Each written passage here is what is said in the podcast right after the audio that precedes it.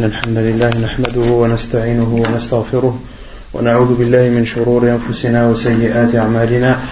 من يهده الله فلا مضل له ومن يضلل فلا هادي له وأشهد أن لا إله إلا الله وحده لا شريك له وأشهد أن محمدا عبده ورسوله. يا أيها الذين آمنوا اتقوا الله حق تقاته ولا تموتن إلا وأنتم مسلمون.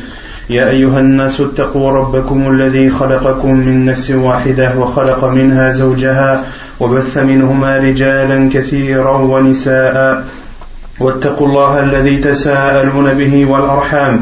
إن الله كان عليكم رقيبا. يا أيها الذين آمنوا اتقوا الله وقولوا قولا سديدا. يصلح لكم أعمالكم ويغفر لكم ذنوبكم.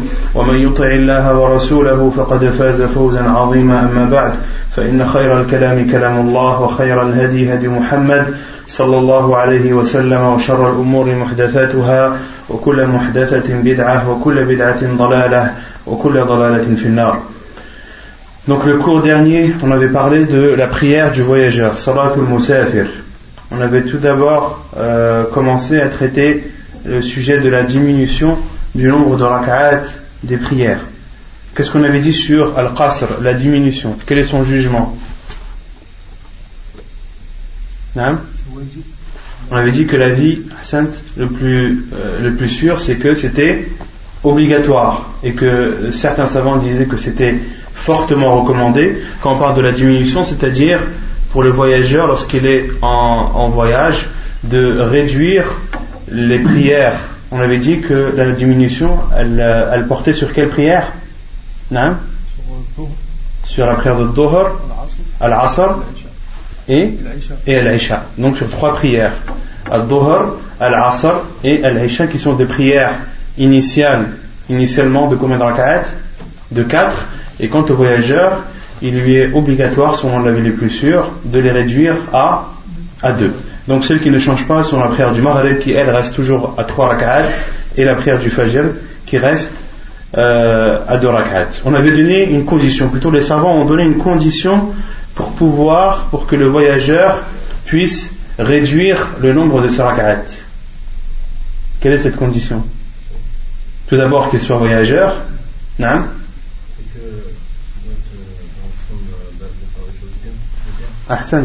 Il ne faut pas que ce soit un voyage que les savants appellent safarul ma'asiyah, un voyage dans lequel tu désobéis à Allah subhanahu wa ta'ala.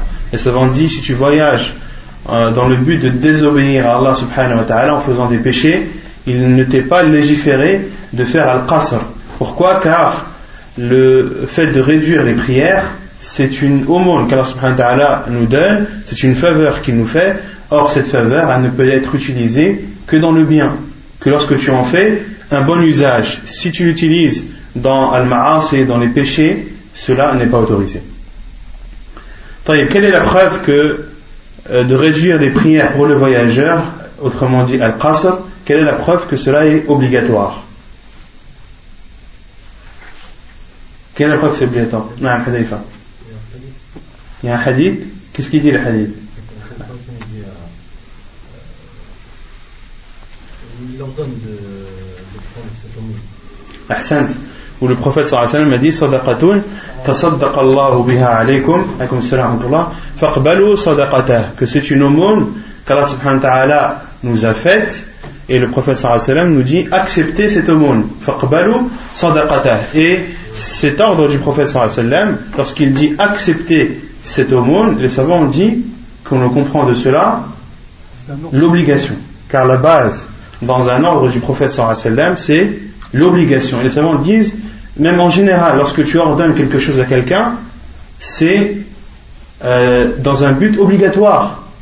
Lorsqu'un père dit à son fils, lève-toi, va faire ci, va faire cela, si le fils lui dit, bah non, de toute façon tu me le dis, mais pour moi, la base dans, dans un ordre, c'est pas l'obligation. Qu'est-ce que son père va lui faire? Les savants disent, son père il va s'énerver, voire le frapper. D'accord? Et ils donnent l'exemple, ils disent que dire alors du prophète sallam Lorsqu'il dit à sa communauté faites ceci, faites cela, euh, s'il n'y a pas d'autres hadiths du prophète sallam qui nous prouvent que cela est euh, préférable et non obligatoire, on doit prendre ce fait comme étant obligatoire. Donc, al-aslu fil amr al-wujub, comme le disent les savants, la base dans toute Ordre, c'est l'obligation. Ensuite, euh, quelle est la preuve dans le Coran Quelle est la preuve dans le Coran Non. verset qui dit euh, quand, quand vous parcourez la terre, il n'y a pas de, de péché à raccourcir la salade, c'est comme une écran أحسنت c'est la parole d'Allah subhanahu wa ta'ala وإذا ضربتم في الأرض فليس عليكم جناح أن تقصروا من الصلاة إن خفتم أن يفتنكم الذين كفروا où Allah subhanahu dit et lorsque vous parcourez la terre ce n'est pas un péché pour vous de raccourcir de la prière. Et on avait vu que dans ce verset Allah subhanahu avait dit euh, si vous avez peur euh, ou si vous craignez que les mécréants ne vous mettent à l'épreuve. Et on avait euh, cité l'ambiguïté dans ce verset car Allah subhanahu dit qu'il nous est on comprend de ce verset qu'il nous est autorisé de raccourcir les prières si on a peur D'accord? Et Omar al-Khattab a posé la question au prophète sallam et le prophète sallam lui a répondu par le hadith qu'on a cité tout à l'heure que c'était une aumône qu'Allah nous faisait et que l'on se devait de l'accepter, de la prendre en compte.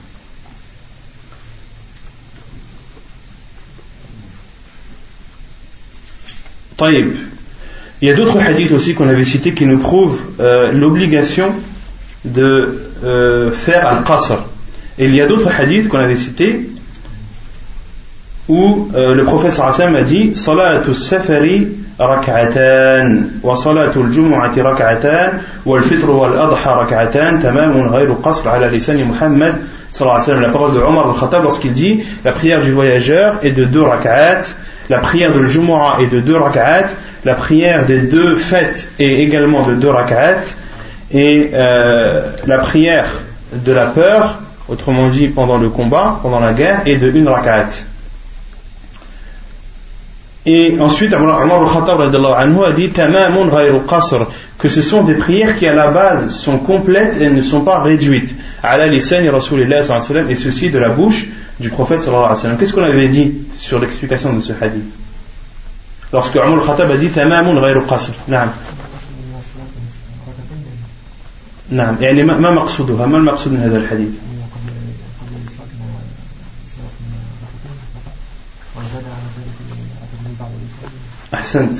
Donc on comprend de ce hadith que à la base la prière du voyageur est, de deux.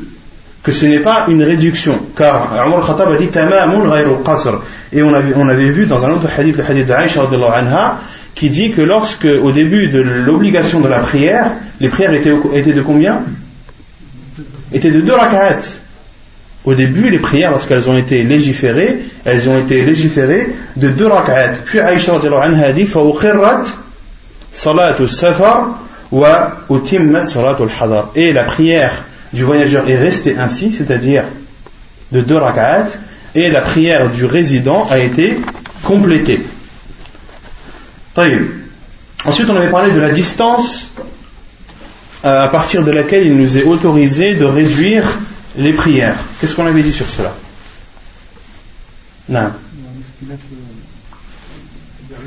Qu'il y a une divergence d'abord des savants à ce, à ce sujet, qu'il y avait plus de, plus de combien d'avis?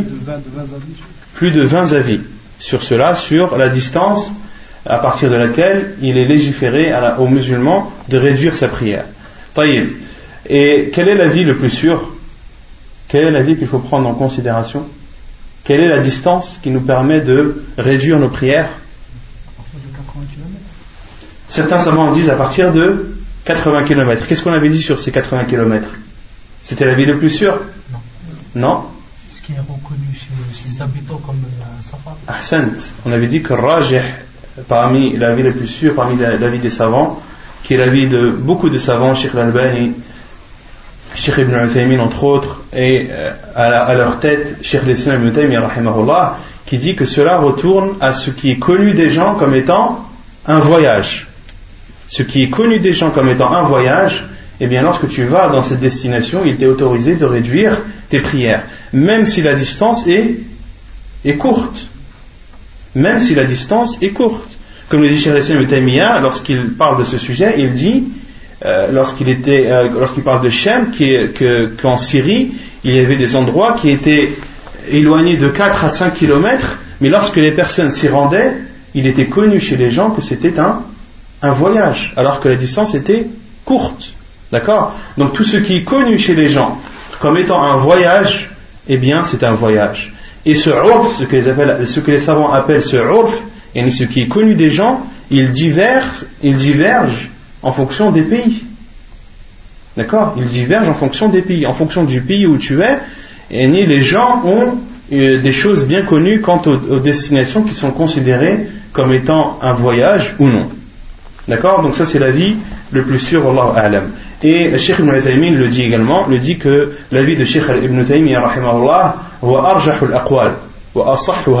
que c'est l'avis le plus sûr et que on retourne à l'avis qui définit les 80 km et les savants ont déduit les 80 km car ils disent que c'est la, distance qui est parcourue en un jour et une nuit. Car dans, certains, euh, dans certaines paroles des compagnons, on peut comprendre que la distance est de un jour et une nuit. Donc les savants ont déduit 80 km.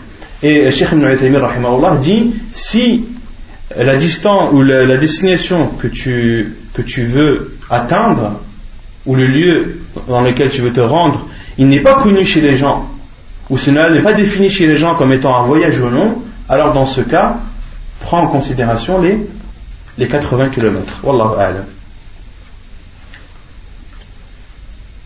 À partir de quel moment est-ce qu'il est autorisé de faire la diminution?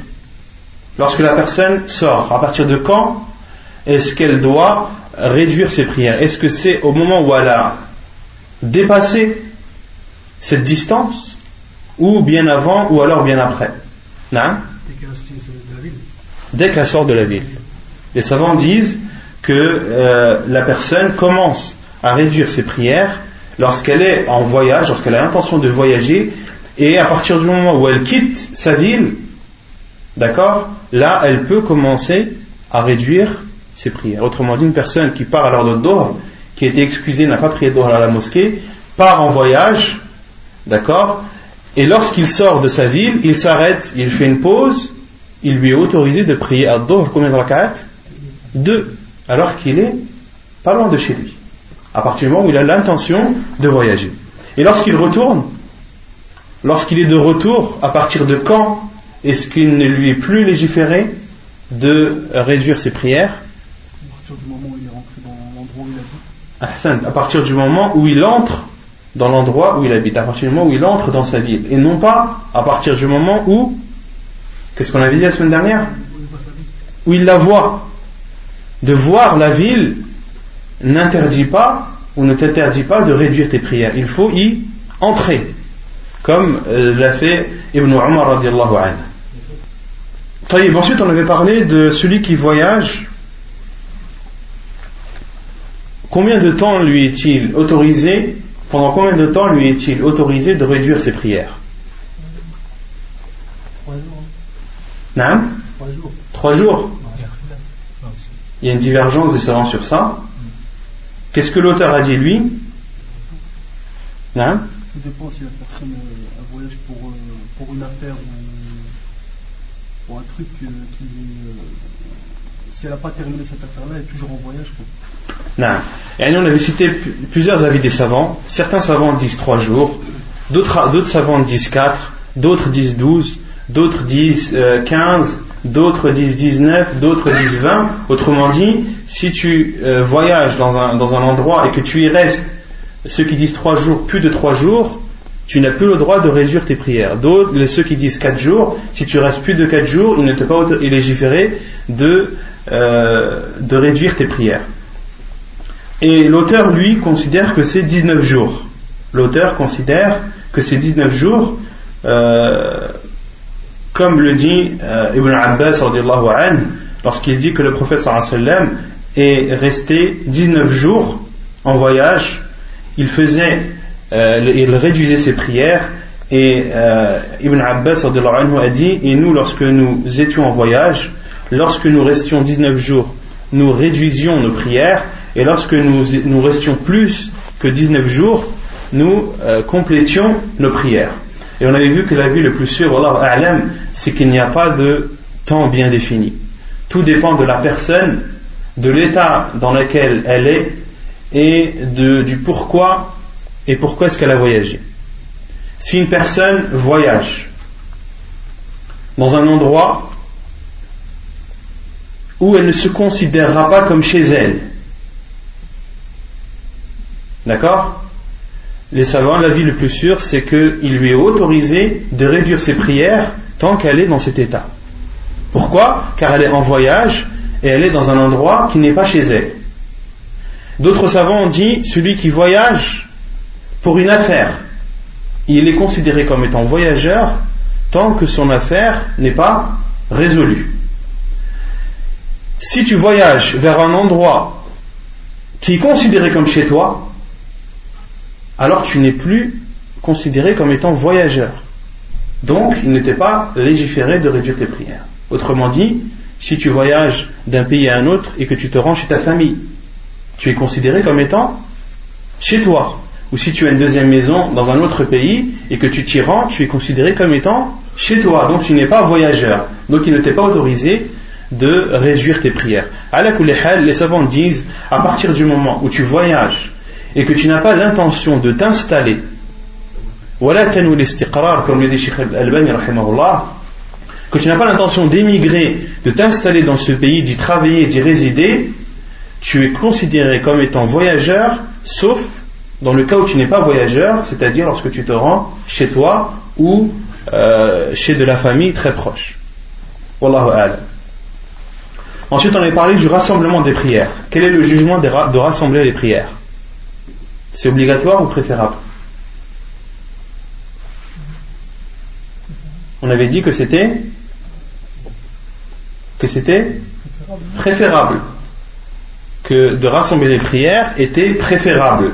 Ce n'était pas une obligation comme le fait de, de les réduire. On avait cité plusieurs causes qui autorisent à la personne de rassembler ses prières. La première, c'est As-Safa, pendant le voyage. Comment est-ce que le professeur procédait au rassemblement de ses prières Beaucoup de hadiths nous le décrivent, on les a vus la semaine dernière. Lorsque le professeur partait avant l'heure de Dohr, comment est-ce qu'il rassemblait ses prières Au moment de l'Asr, lorsque le professeur partait en voyage avant l'heure de Dohr, il rassemblait à Dohr et à l'Asr à l'heure de l'Asr. Lorsqu'il partait après la prière de Dohr, après l'heure de Dohr, qu'est-ce qu'il faisait non Il priait à Dohr et à l'Asr, il, il, il, avançait la prière de l'Asr, d'accord? Il a prié avec l'heure de Dohr. Pareil pour Al-Maghrib et Al-Isha. Lorsque le sallam partait avant le coucher du soleil, il retardait la prière du Maghrib jusqu'à l'heure de l'Isha. Et lorsqu'il partait après la prière du Maghrib, il rassemblait ou il avançait l'heure de l'Aïcha à l'heure du Maghrib. La deuxième cause qui nous autorise de rassembler les prières qui est al-matar, la pluie. Et les savants ont dit par analogie, belqiyas, contre également la neige et le grand froid. La neige et le grand froid sont par analogie il n'y a pas de hadith bien précis sur cela, mais les savants en ont compris et l'ont déduit des, des, hadiths du professeur sallam que le grand froid et la neige sont également des causes qui autorisent à la personne de rassembler ses prières. Et qu'est-ce qu'on avait dit sur le rassemblement des prières en temps de pluie? Est-ce qu'il est autorisé tout le temps? À tout moment? Par n'importe qui?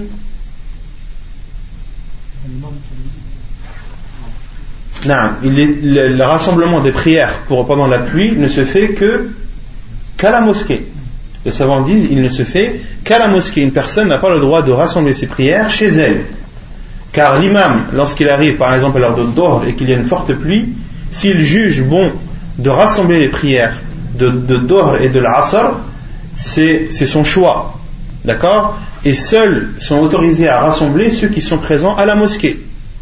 Celui qui est chez lui, on avait dit que les fortes pluies étaient une cause qui autorisait à la personne de ne pas se rendre à la mosquée et d'y prier. Mais celui qui ne se rend pas à la mosquée pour cause de pluie, il ne lui est pas légiféré de faire al-jama. Il ne lui est pas légiféré de faire euh, le rassemblement entre la prière de par exemple, et la prière de l'Asr. il prie l'heure de à son heure et il prie l'heure de l'Asr à son heure. D'accord?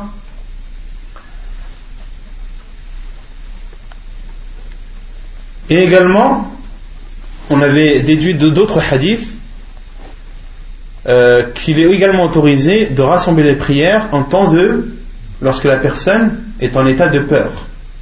Est en état de peur, comme cela est cité dans le hadith d'Abdullah ibn Abbas, lorsqu'il dit que le prophète a prié à Dhuhr et à l'Asr ensemble, al-Maghrib et l'Isha ensemble, sans qu'il n'y ait eu de peur ni de voyage.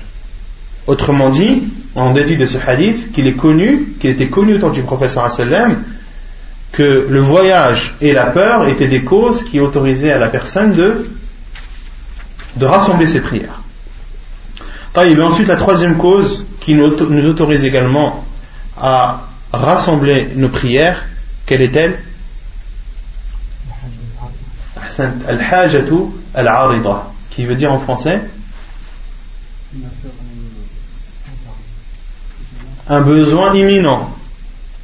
Al-hajatu al-arida, on peut traduire par un besoin imminent. Lorsque la personne euh, éprouve une contrainte, lorsqu'il est contraignant pour la personne de faire ses prières à l'heure. Quelle est la preuve? C'est le hadith de Ibn Abbas lorsqu'il dit que le prophète a prié Dhuhr et l'Asr ensemble, bil Medina, à Médine, sans peur ni voyage sans être en état de peur, ni en étant voyageur. Et Abdullah ibn Abbas, il lui a été demandé pourquoi est-ce que le prophète a fait cela? Il a répondu. Il ne veut pas donner ou faire euh, de contraintes à sa communauté. Et les savants ont déduit que la personne, de temps en temps, et ça c'est une condition, c'est de temps en temps, lorsque la personne éprouve des difficultés pour quelque raison que ce soit, à partir du moment où c'est contraignant pour elle de faire ses prières à l'heure et que cela est occasionnel, que ce n'est pas une habitude, que ça arrive de temps en temps, il lui est autorisé de rassembler Ad-Dohr et Al-Asr ou bien Al-Maghrib et Al-Isha euh, sans être ni en, ni en étant voyageur, ni en temps de pluie, ni de grand froid, ni de peur et ni de neige. C'est clair ou pas? Non. Quand on l'Asr dans ce cas-là, c'est à l'heure du Asr ou on peut faire. Euh, tu as le choix. Soit l'heure de l'Asr ou soit l'heure de Dhuhr. Soit tu fais le jam à taqdim ou bien le jam à ta'khir. Soit tu fais le rassemblement euh, avant, à l'heure de Dhuhr ou bien à l'heure de l'Asr. Car c'est la définition de, du rassemblement, c'est de rassembler les deux prières qui sont Al-Dhuhr et Al-Asr ou bien Al-Maghrib et Al-Isha aux heures de l'une d'elles à l'heure de l'une d'elles plutôt, à l'heure de l'une d'elles. Donc soit à l'heure de l'Dohr, soit à l'heure de l'Asr, pour Ad-Dohr et l'Asr, ou soit à l'heure de l'Maghrib, ou bien à l'heure de l'Isha pour Al-Maghrib et Al-Isha, Wallahu a'lam. C'est clair طيب يقول المؤلف الجمعة donc là on entre dans le chapitre du vendredi شهود الجمعة فرض عين على كل مسلم إلا خمسة عبد مملوك أو امرأة أو صبي أو مريض أو مسافر. قال الله تعالى يا أيها الذين آمنوا إذا نودي للصلاة من يوم الجمعة فاسعوا إلى ذكر الله وذروا البيع. ذلكم خير لكم إن كنتم تعلمون. الجمعة le vendredi. الجمعة il est appelé Al-Jumu'ah, les savants ont donné deux explications ou deux euh, raisons de la nomination de Al-Jumu'ah. Certains savants disent que c'est le jour où Allah subhanahu wa ta'ala a rassemblé la création de Adam alayhi salam. Lorsque Allah subhanahu wa ta'ala a créé Adam alayhi salam et qu'il a rassemblé tous ses membres. Et d'autres savants ont dit que c'est, il est appelé Al-Jumu'ah car c'est le jour où les gens se rassemblent. Car c'est le jour où les gens se rassemblent. Et la vie le plus sûr, Allah c'est que euh, c'est le jour, il a, été, il a été appelé ainsi, car c'est le jour où Allah a créé Adam alayhi salam. Et il était connu, où ce jour était appelé, euh, pendant la période anti-islamique, par Al-Aruba. Al-Aruba, c'était l'ancien nom de Al-Jumu'ah. Avant l'arrivée de l'islam, c'était un jour qui est appelé Al-Aruba. Et après l'arrivée de l'islam, après la révélation du prophète sallam, ce jour a été appelé Al-Jumu'ah. Et l'auteur dit que d'assister à la prière du vendredi est une obligation pour chaque musulman, sauf cinq. Abdul Mamlouk, un esclave, ou une femme, ou ou bien un enfant, ou marid, ou bien un malade, ou musafir, ou bien un voyageur. Quelle est la preuve que c'est une obligation pour chacun des musulmans d'assister à cette prière? C'est la parole d'Allah subhanahu wa ta'ala, ô vous qui avez cru, lorsque l'on appelle à la prière du jour du vendredi, fas'aw ila dhikrillah, accourez vers le rappel d'Allah. Et les savants ont dit, ila dhikrillah, ay as-salah wa sama'u al-khutbah accourir vers le rappel d'Allah, c'est-à-dire la prière et la khutbah et le sermon. Et délaisser toute action commerciale, toute vente. Cela est meilleur pour vous si vous saviez. Et les savants ont dit, Allah subhanahu wa ta'ala a cité al-bay' à titre d'exemple. Allah subhanahu wa ta'ala a dit, délaisser le commerce cela ne veut pas dire que ceux qui ont d'autres activités qui leur est autorisé de ne pas assister au Jumu'ah. Au contraire, il est une obligation pour chacun des musulmans, quel que soit son travail, quel que soit son métier, il doit assister à Jumu'ah, qu'il soit commerçant ou non. Alors Allah a cité le commerce à titre d'exemple uniquement. Et les savants disent qu'aussi Allah l'a cité car c'est le métier de beaucoup de gens car c'est le métier de beaucoup de gens et c'est ce qui est le plus répandu. Quelle est la preuve que ces cinq, les cinq types de personnes que l'on a cités sont exemples de la prière du vendredi La preuve, عن طارق بن شهاب عن النبي صلى الله عليه وسلم قال الجمعة حق واجب على كل مسلم في جماعة إلا أربعة عبد المملوك أو امرأة أو صبي أو مريض Sahih, rawahu Abu Daoud wa Darqutni wa al-Bayhaqi. La preuve, c'est le hadith de Tariq ibn Shihab qui dit que le prophète sallallahu a dit le Jumu'ah, c'est-à-dire la prière du vendredi, est un devoir et une obligation pour chaque musulman en groupe, c'est-à-dire qu'il doit la faire en groupe. Illa arba'a, sauf pour quatre personnes, Abdul Mamlouk, l'esclave, ou bien la femme, ou bien l'enfant, ou bien la personne malade. Donc dans ce hadith, le professeur Hassan nous en a cité quatre. On a dit qu'il y en avait cinq. La preuve du cinquième, c'est le hadith عن ابن عمر عن النبي صلى الله عليه وسلم قال ليس على المسافر جمعة Selon Ibn Omar, le prophète sallallahu alayhi wa sallam a dit il n'y a pas de prière du vendredi pour le voyageur. ليس على المسافر جمعة الحث عليها l'encouragement à accomplir cette prière. عن أبي هريرة رضي الله عنه عن النبي صلى الله عليه وسلم قال من اغتسل ثم أتى الجمعة فصلى ما قدر له ثم أنصت حتى يفرغ من خطبته ثم يصلي معه غف ثم يصلي معه غفر له ما بينه وبين الجمعة الأخرى. وفضل ثلاثة أيام. حديث صحيح رواه مسلم. Quelques mérites de la prière du vendredi. Selon Abu Hurairah le prophète sallallahu alayhi wa sallam a dit Celui qui se lave le jour du vendredi, puis se rend à la prière et prie ce qu'Allah subhanahu wa ta'ala lui aura destiné. Autrement dit, avant, avant la khutbah. D'accord On avait dit qu'une sunna, parmi les sunnas du professeur sallam, c'est de prier avant la khutbah des rak'at autant que tu le peux. Autant que tu le peux, qu'il n'y avait pas de limite dans cela. Puis, donc celui qui se lave, se rend à la mosquée, prie ce qu'Allah lui aura accordé, puis écoute jusqu'à ce que l'imam termine sa prière, puis prie avec l'imam, Allah subhanahu wa ta'ala lui pardonnera ses péchés entre les deux, entre ce vendredi et l'autre.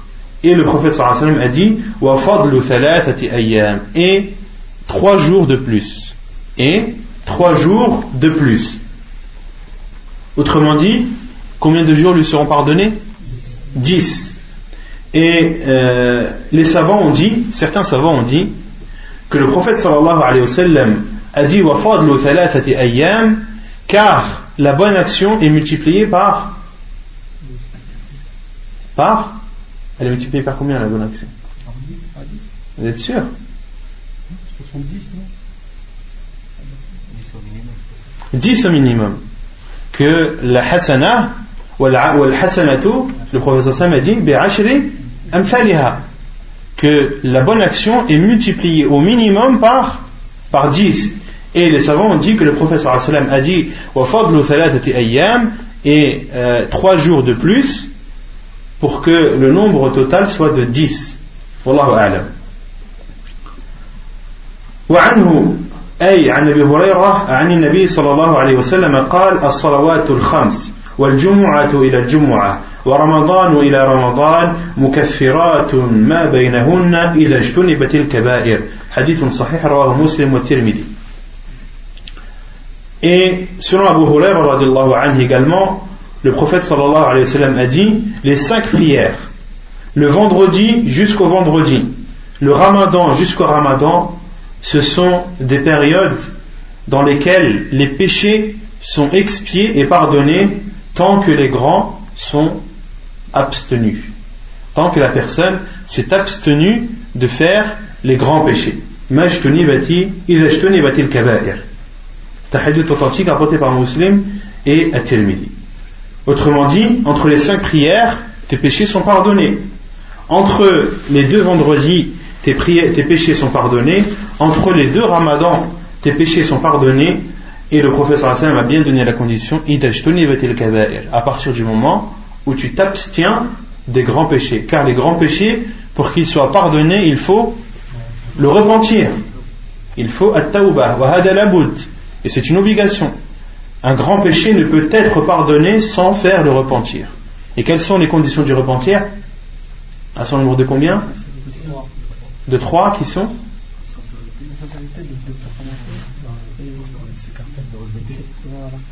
Premièrement, de regretter, un nadam, puis?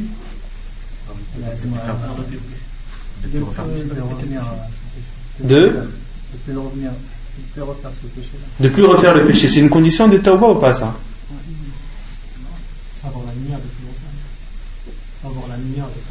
Avoir la, la résolution de ne plus le faire. Et beaucoup de gens se trompent et disent que de ne pas refaire le péché, c'est une condition pour la tawbah. Non, ce n'est pas une condition pour la tauba. Ce qui est une condition pour la tauba, c'est de d'avoir la résolution, d'avoir al-azmu ala adam al Les savants disent c'est le fait que la personne soit résolue à ne pas refaire ce péché. D'accord? Mais si elle est amenée à le refaire, eh bien elle doit encore renouveler le repentir. Mais le fait qu'elle ait refait le péché, cela n'annule pas le repentir précédent. D'accord? Cela n'annule pas le repentir précédent. À partir du moment où tu as refait le péché, eh bien, il faut refaire un repentir pour ce péché-là, que tu as refait. Mais le péché que tu as fait avant, s'il était sincère, que tu as regretté et que tu avais l'intention et la résolution de ne plus le refaire, eh bien, sache qu'Allah te l'aura pardonné. طيب يقول المؤلف التحذير la mise en garde sur le fait de négliger cette prière du vendredi. عن ابن عمر وابي هريره انهما سمع رسول الله صلى الله عليه وسلم يقول على اعواد منبره لينتهين اقوام عن ودعهم الجمعات أو ليختمن الله على قلوبهم ثم ليكونن من الغافلين حديث صحيح رواه مسلم النسائي Selon Ibn Umar et Abu Huraira anhuma, ils ont dit qu'ils ont entendu le prophète sallallahu alayhi wa sallam dire, alors que le prophète sallallahu alayhi wa sallam était sur son minbar. Le prophète sallallahu alayhi wa sallam était sur son minbar. Les minbars que ses compagnons lui ont construit, car au début le sallam faisait ses sermons sur, sur un tronc d'arbre. Et lorsque les compagnons du prophète sallam lui ont construit son minbar qui était euh, de combien de, combien de marches? De trois marches. La première fois que le prophète a fait son sermon sur le minbar, le tronc d'arbre qui était à côté s'est mis à pleurer, comme pleure un chameau. Et le prophète est descendu à poser sa main face à Kat. Le prophète est descendu à poser sa main sur ce tronc d'arbre qui était chagriné et qui avait de la peine, car il aimait que le professeur monte sur lui et prêche. Et le fait que les compagnons ont construit un, minbar au professeur cela a touché ce tronc d'arbre, et c'est un miracle du professeur C'est un miracle qui nous prouve sa prophétie, car des choses qui n'ont pas d'âme euh, se manifestaient au temps du professeur en sa faveur. Combien de pierres passer le salam au professeur sallam, elle saluait le professeur sallam. Et euh, également ce tronc d'arbre qui était peiné, qui était triste de voir le professeur sallam prier, euh, faire sa khutbah sur, euh, sur minbar. Donc le professeur sallam a posé sa main dessus et il s'est tué. Donc euh, Ibn Umar et Abu Hurairah ont dit qu'ils ont entendu le professeur sallam sur le minbar dire que cesse des peuples le fait de délaisser les vendredis, autrement dit les prières du vendredi. Qu'il ne cesse, qu'il cesse de délaisser ses prières, ou bien Allah, Allah subhanahu wa ta'ala tamponnera leur cœur ou cachètera leur, peur, leur cœur.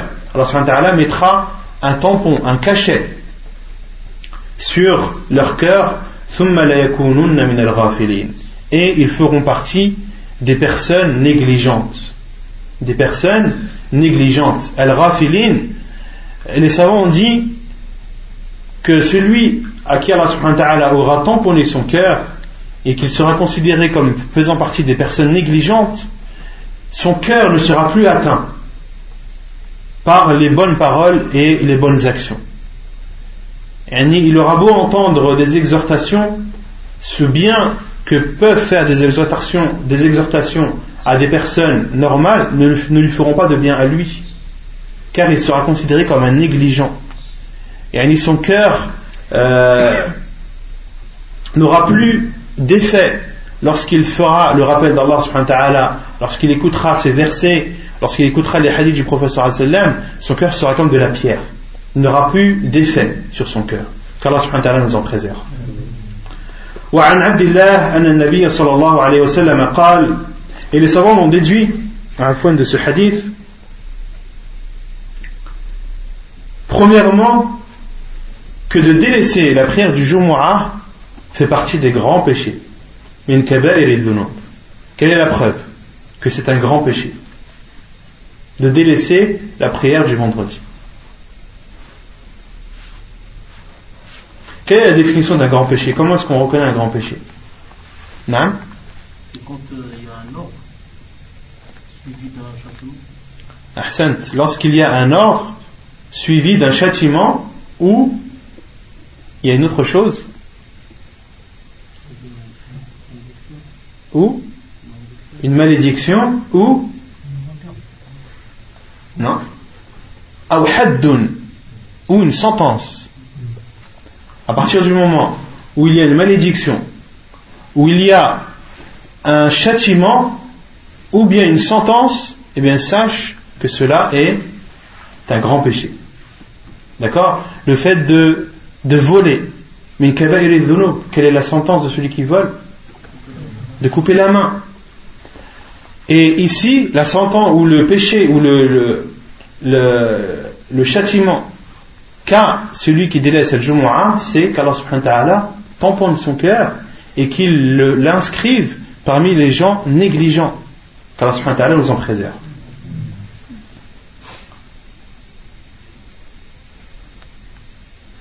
Et on déduit également de ce hadith que d'assister à la prière de Jumu'ah, c'est une obligation pour chacun des musulmans. Quelle est la preuve dans ce hadith que le Jumu'ah est obligatoire pour chacun des musulmans? Que ce n'est pas un fard qui fait que ce n'est pas une obligation qui lorsqu'elle est que lorsqu'elle est euh, appliquée ou acquittée par une partie des musulmans, les autres ne sont pas obligés de la faire. Quand par exemple, Salat al-Janaza, la prière du mort, c'est une obligation. Mais les savants disent c'est une obligation pour une partie des musulmans. Lorsqu'une partie des musulmans s'en acquitte, les autres ne sont pas obligés de la faire.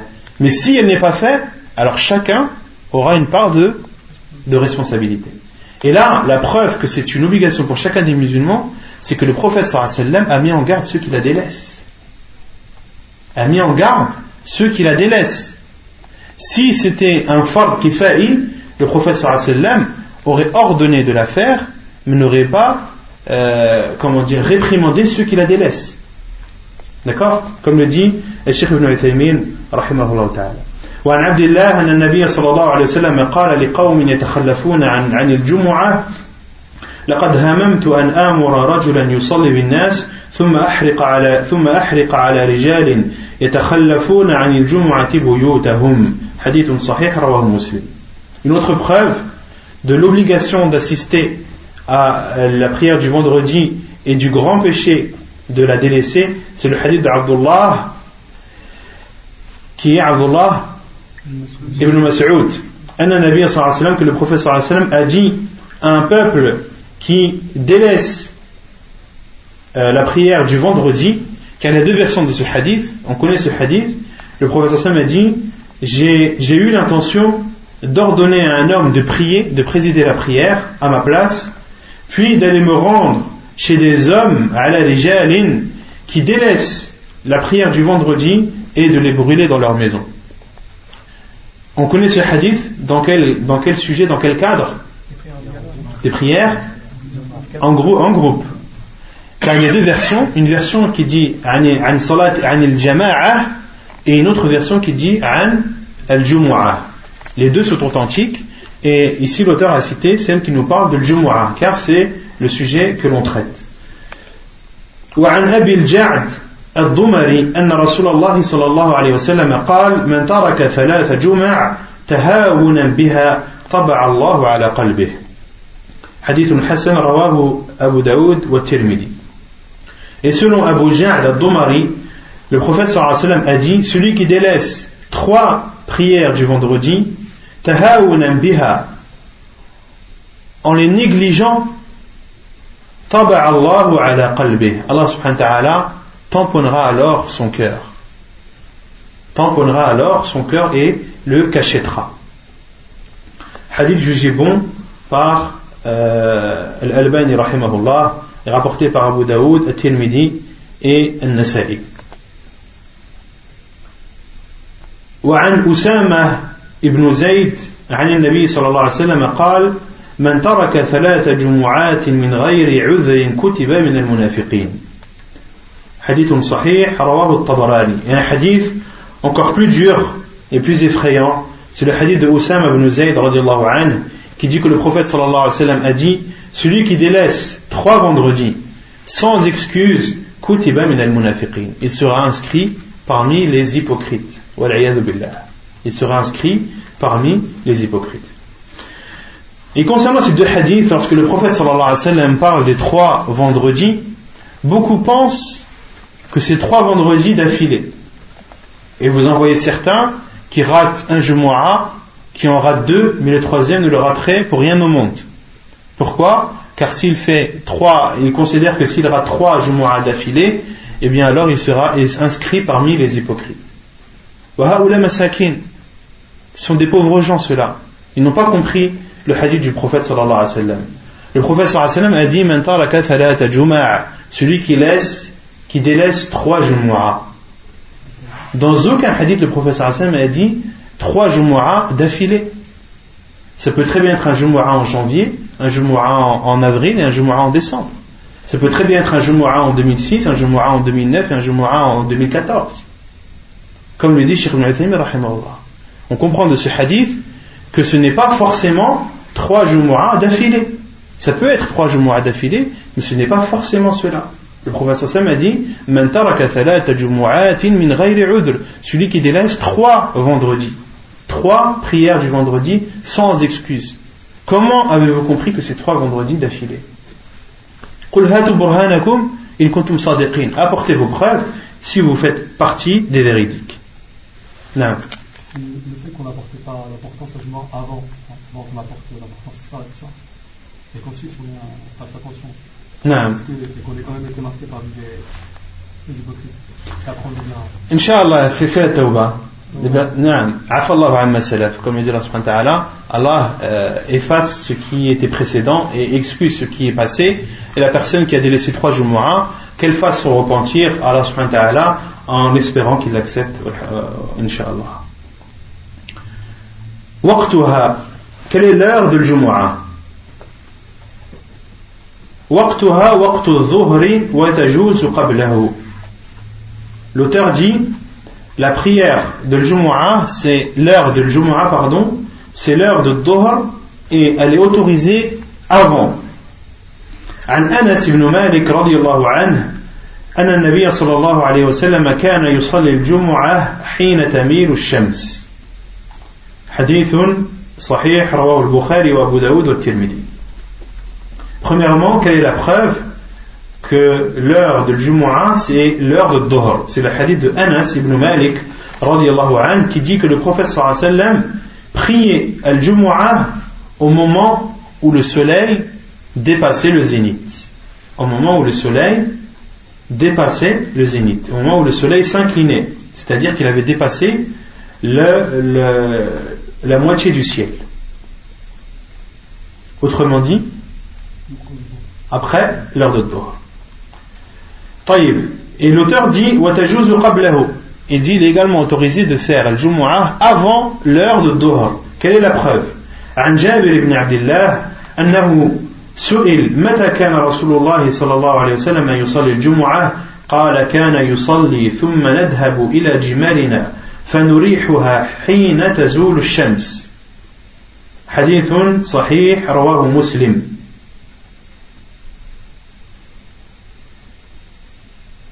le hadith de Jabir ibn Abdullah anhu, qui dit qu'il a été questionné quand est-ce que le prophète sallallahu alayhi wa sallam priait al-Jumu'ah Il a répondu le prophète sallallahu alayhi wa sallam priait puis nous sortions et allions vers nos chameaux pour les abreuver au moment où le soleil avait dépassé le zénith. Autrement dit, dans le hadith de Jabir ibn Abdullah, qu'est-ce qu'il dit? Il dit qu'il priait avec le prophète sallam.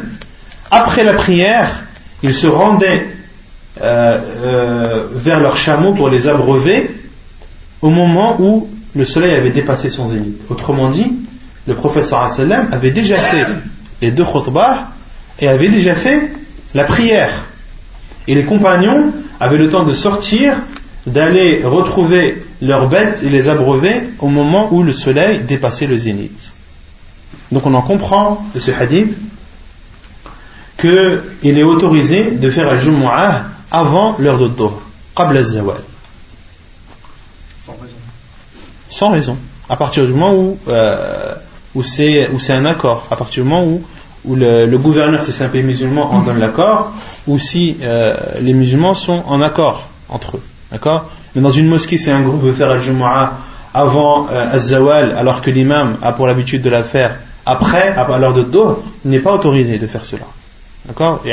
Notre religion, ce n'est pas une fawda. C'est pas chacun fait ce qu'il veut.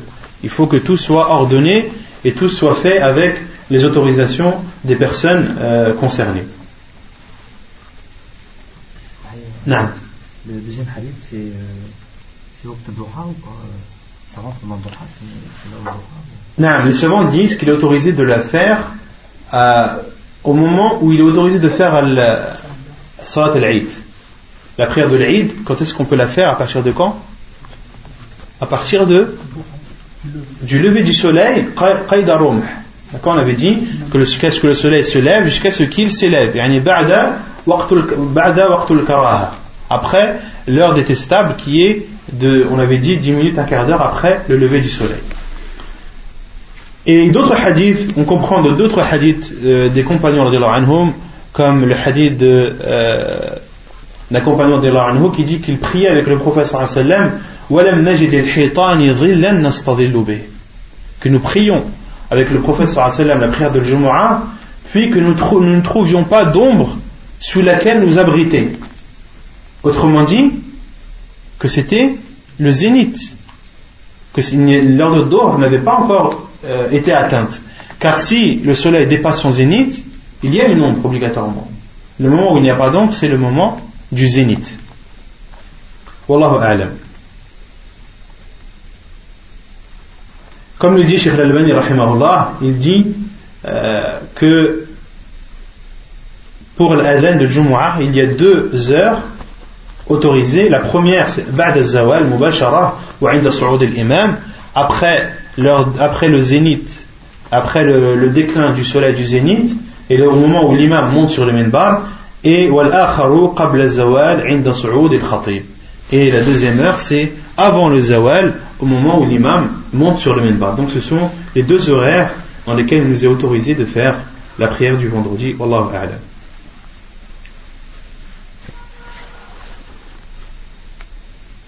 الخطبة وهي واجبة لمواظبته صلى الله عليه وسلم عليها وعدم تركه لها أبدا le discours ou le sermon du vendredi. Quel est son jugement Comme le dit l'auteur, le sermon ou l'exhortation est obligatoire. La preuve, c'est que le prophète sallallahu alayhi wa sallam l'a toujours fait et ne l'a jamais délaissé. Le prophète sallallahu alayhi wa sallam, le jour du vendredi, la prière du vendredi, a toujours fait un sermon avant et ne l'a jamais délaissé. Cela nous prouve que cela est obligatoire. مع قوله صلى الله عليه وسلم صلوا كما رأيتموني أصلي et le prophète sallam nous ordonne dans un autre hadith de prier comme nous l'avons vu prier. Et c'est un ordre du prophète sallallahu alayhi wa Lorsqu'il dit prier comme vous m'avez vu prier, c'est-à-dire prier obligatoirement comme vous m'avez vu prier. Et ce que l'on a vu du prophète sallallahu alayhi wa ou ce que l'on sait de lui pendant la prière du vendredi, c'est qu'il a précédé toujours de deux khutbah, de deux discours.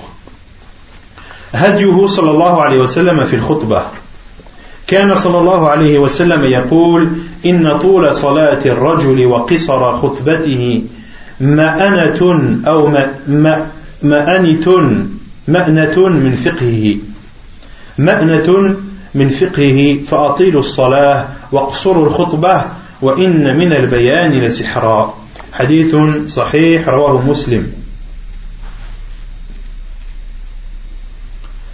Le prophète, donc, est, comment est-ce que le prophète sallam euh, accomplissait ou faisait son discours Le prophète sallam disait, comme cela est rapporté dans Sahih Muslim,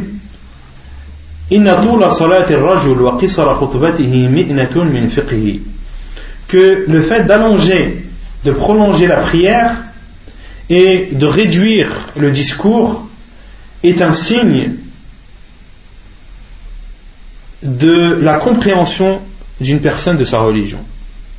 Le professeur Sam a dit lorsqu'un homme allonge sa prière du vendredi et raccourcit le discours, cela est un signe et une preuve de sa compréhension de, sa, de la religion.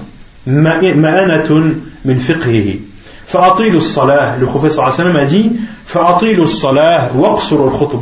Allongez donc la prière et réduisez le discours et il y a dans l'explication une sorcellerie, si on traduit littéralement. Il y a dans l'explication une sorcellerie. Le prophète sallam concernant le fait de prolonger la prière. On a dit que prolonger la prière, on doit le comprendre comment? On avait déjà vu ça dans le, dans l'imam à quoi on a parlé de la personne qui préside la prière. Quand le professeur sallam nous dit salah, prolonger la prière, quelle est la mesure sur cela? Quelle est la balance?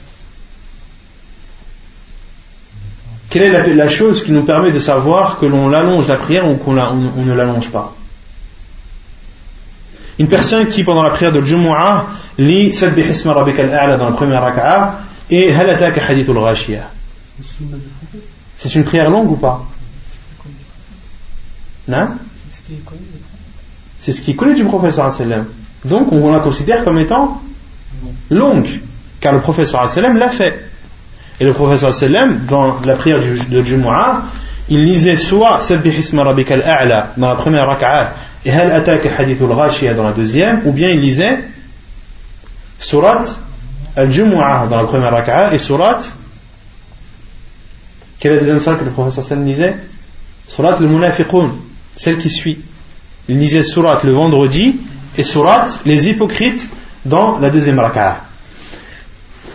Et lorsque le professeur sallam dit Waqsurul khutbah et réduisez le discours, comment est-ce qu'on va comprendre cela? Réduisez le discours. Qu'il ne soit pas trop long, mais quelle est la mesure? La mesure, c'est la khutbah du prophète sallam. D'accord? On considère une khutbah comme étant courte si tu fais une khutbah comme celle du prophète sallam. Et le prophète sallam, lorsqu'il faisait ses khutbahs, il lisait par exemple surat Qaf. Il lisait surat Qaf. Comme le dit euh, Umm Hisham, une, des, compagnes du prophète sallam, bint Haritha, qui dit que j'ai connu ou j'ai appris Qaf al Qur'an al-Majid, surat, surat Qaf, que de la bouche du prophète sallallahu alayhi lorsqu'il a lisé le jour du vendredi. Donc le prophète sallallahu avait pour habitude le jour du vendredi de lire surat Qaf. Et il est rapporté dans d'autres hadiths que le prophète sallallahu alayhi wa sallam a lu surat Tawbah, a lu surat Tawbah, surat le repentir dans sa khutbah du vendredi. Et ensuite le prophète sallallahu alayhi wa sallam a dit. Et il y a dans l'explication une sorcellerie. Les savants ont expliqué cette parole du prophète sallam. Il faut prendre le terme sorcellerie dans son, dans son sens littéraire. Car en arabe, as-sihru huwa as-sarf, sarfu shay. Sarfu shay. C'est-à-dire la déviation. En arabe, la sorcellerie, sahara, ça veut dire dévier. Lorsque tu dis à quelqu'un, euh, ma, ma, ma saharaka an hada. Ay, ma sarafaka an hada. Lorsque l'on dit en arabe, autrement dit, qu'est-ce qui t'a dévié de cela? Qu'est-ce qui t'a détourné de cela? Le terme sahara en arabe veut dire également détourné. Et les savants ont dit que le prophète a dit cela car une personne qui explique bien, qui utilise les bons mots, les bons termes, qui utilise une façon éloquente, qui parle de façon éloquente, eh bien, cela détourne le regard et les cœurs des gens. Cela détourne et euh, le regard et le cœur des gens. Autrement dit, une personne qui va parler normalement, est-ce qu'elle va être écoutée de la même façon qu'une personne qui est éloquente? Non. Une personne qui est éloquente, on a les yeux qui sont attirés, on a le cœur qui écoute. D'accord? Et euh, le professeur a appelé cela sihr, et c'est un bien lorsque les yeux et les cœurs sont détournés vers un bien, et c'est un mal lorsque les yeux et les cœurs sont détournés vers un mal. D'accord Si une personne est éloquente dans sa khutbah, dans son discours, eh bien le professeur a dit inna, euh, min al que cela est un bien car son éloquence permet aux yeux et au cœur des gens d'être détournés vers le bien. Vous avez compris? C'est clair طيب. وعن جابر بن سمرة قال كنت أصلي مع النبي صلى الله عليه وسلم الصلوات فكانت صلاته قصدا وخطبته قصدا. حديث صحيح رواه مسلم.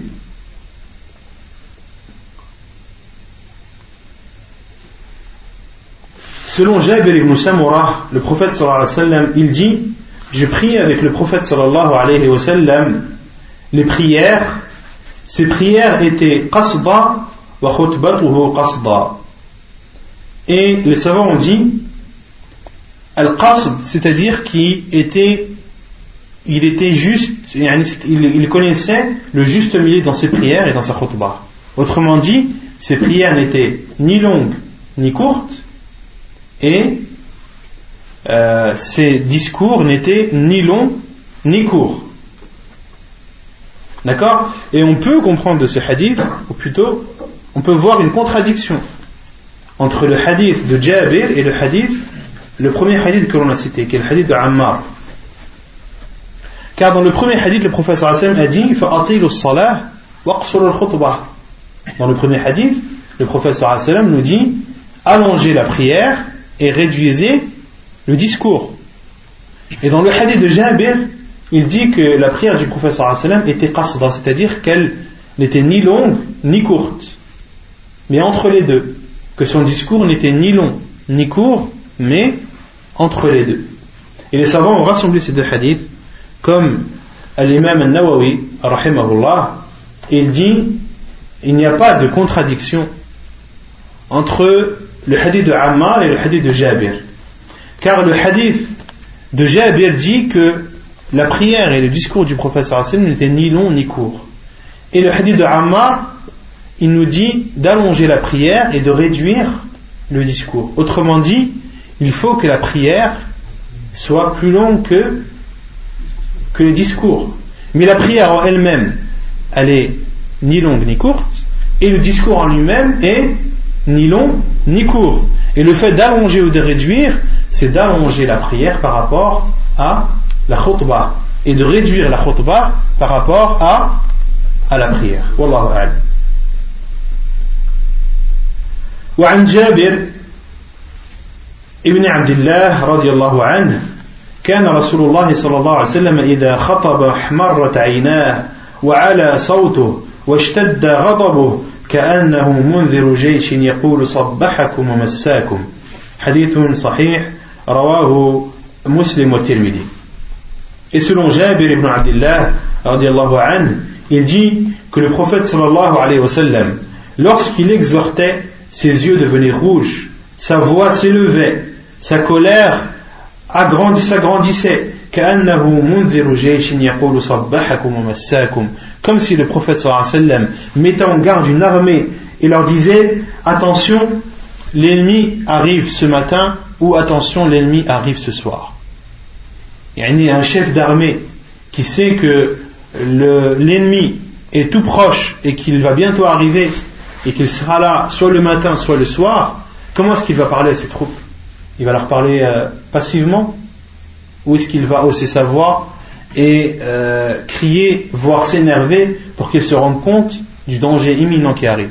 Ben, Le prophète, lorsqu'il faisait ses discours du vendredi, ses yeux devenaient rouges, sa voix s'élevait et il s'énervait parfois. Et on sentait une colère euh, dans les paroles du prophète. Et les savants ont déduit que celui qui fait un discours du vendredi, il doit hausser sa voix, il doit être éloquent, son discours doit être touchant, il doit être touchant et doit atteindre les cœurs, car c'est le but de la khutbah. La khutbah, c'est d'exhorter les gens et de faire trembler leur cœur, wallahu a'lam. خطبة الحاجة كان صلى الله عليه وسلم يستفتح خطبه ومواعظه ودروسه بهذه الخطبة التي عرفت باسم خطبة الحاجة وهذا نصها le discours du besoin, si on peut traduire comme cela, khutbatul hajah, le prophète sallallahu alayhi wa sallam commençait euh, ses discours et ses exhortations et ses cours par cette formule, par cette khutbah, par cette introduction qui est connue sous le nom de khutbatul hajah le discours du besoin et voici euh, détails.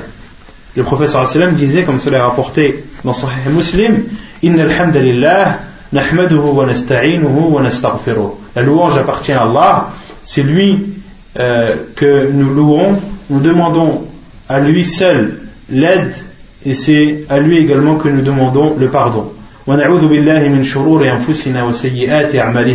Et nous demandons la protection d'Allah contre le mal de nous-mêmes et contre nos mauvaises actions. Celui qu'Allah guide, il il ne sera point égaré, ou personne ne sera l'égaré. Et celui qu'Allah a égaré, euh, rien ne saura le guider.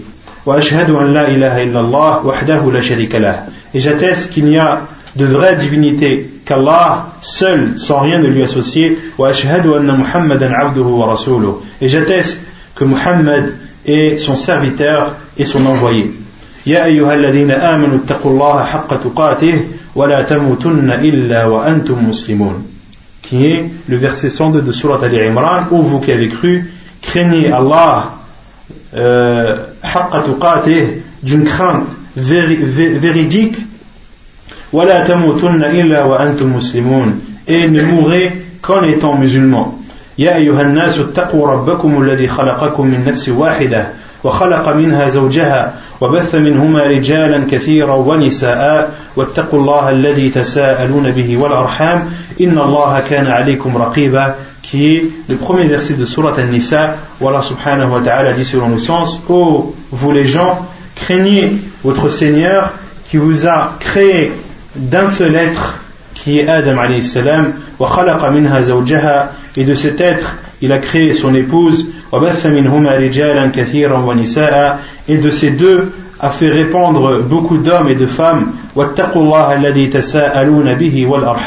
et craignez Allah par le nom duquel vous vous implorez les uns les autres et craignez de rompre les liens du sang inna Allah kana Allah kana alaykum raqiba Allah subhanahu wa ta'ala euh, vous surveille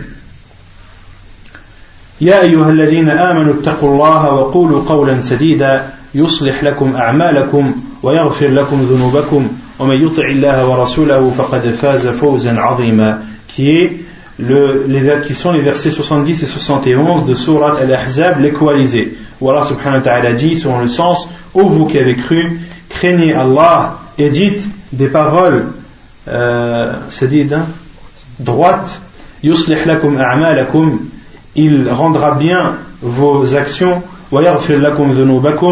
et vous pardonnera vos péchés. Et celui qui obéit à Allah et à son envoyé il aura alors connu euh, une immense euh, victoire. Puis le professeur Hassan disait puis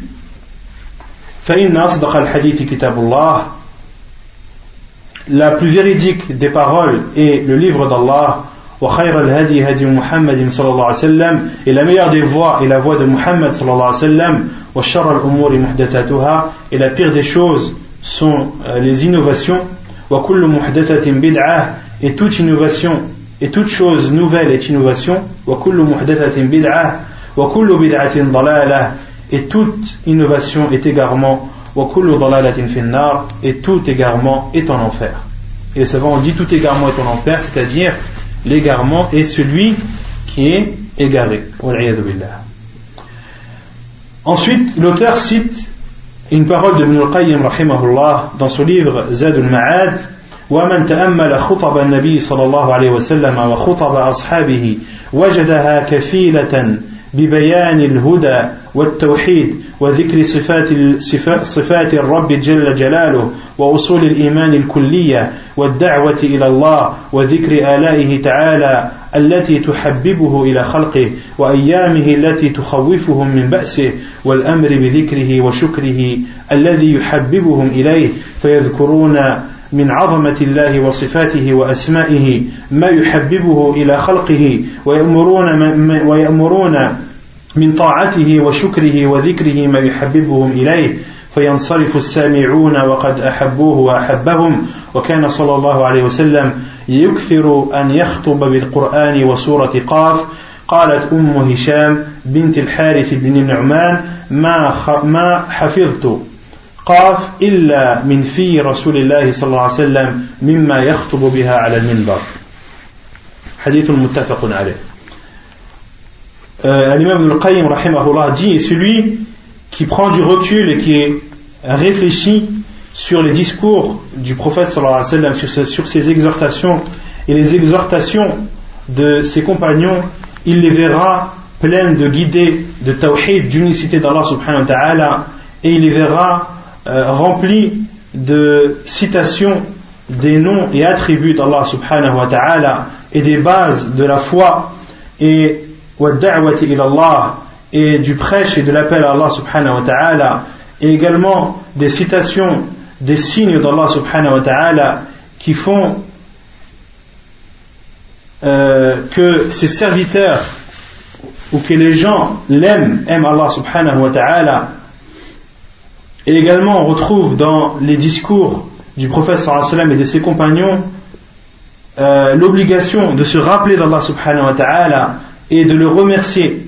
Et cela accroît l'amour de ses serviteurs envers lui. Il se rappelle l'immensité d'Allah, ses noms et attributs. Et euh, dans le discours, il y a également l'obligation d'obéir à Allah subhanahu wa ta'ala. فينصرف السامعون وقد أحبوه وأحبهم. Et Ibn al-Qayyim dit, et lorsque les gens écoutaient les exhortations du prophète sallam ou bien de ses compagnons, ils en sortaient en aimant Allah subhanahu wa ta'ala et Allah subhanahu wa ta'ala les aimait également.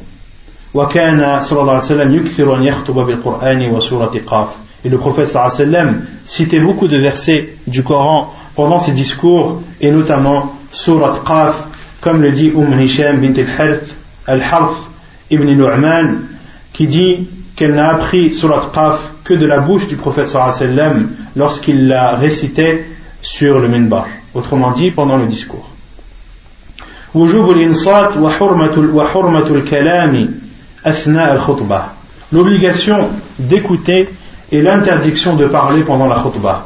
عن أبي هريرة أن رسول الله صلى الله عليه وسلم قال إذا قلت إذا قلت لصاحبك يوم الجمعة أنصت والإمام يخطب فقد لغوت.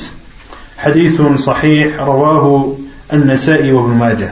Le prophète sallallahu alayhi wa sallam a dit Lorsque tu dis à ton ami ou à ton compagnon le jour du vendredi, c'est-à-dire pendant le, discours, lorsque tu lui dis Ansit, écoute, ou l'imam ou alors que l'imam est en train de faire son prêche, faqad laraout.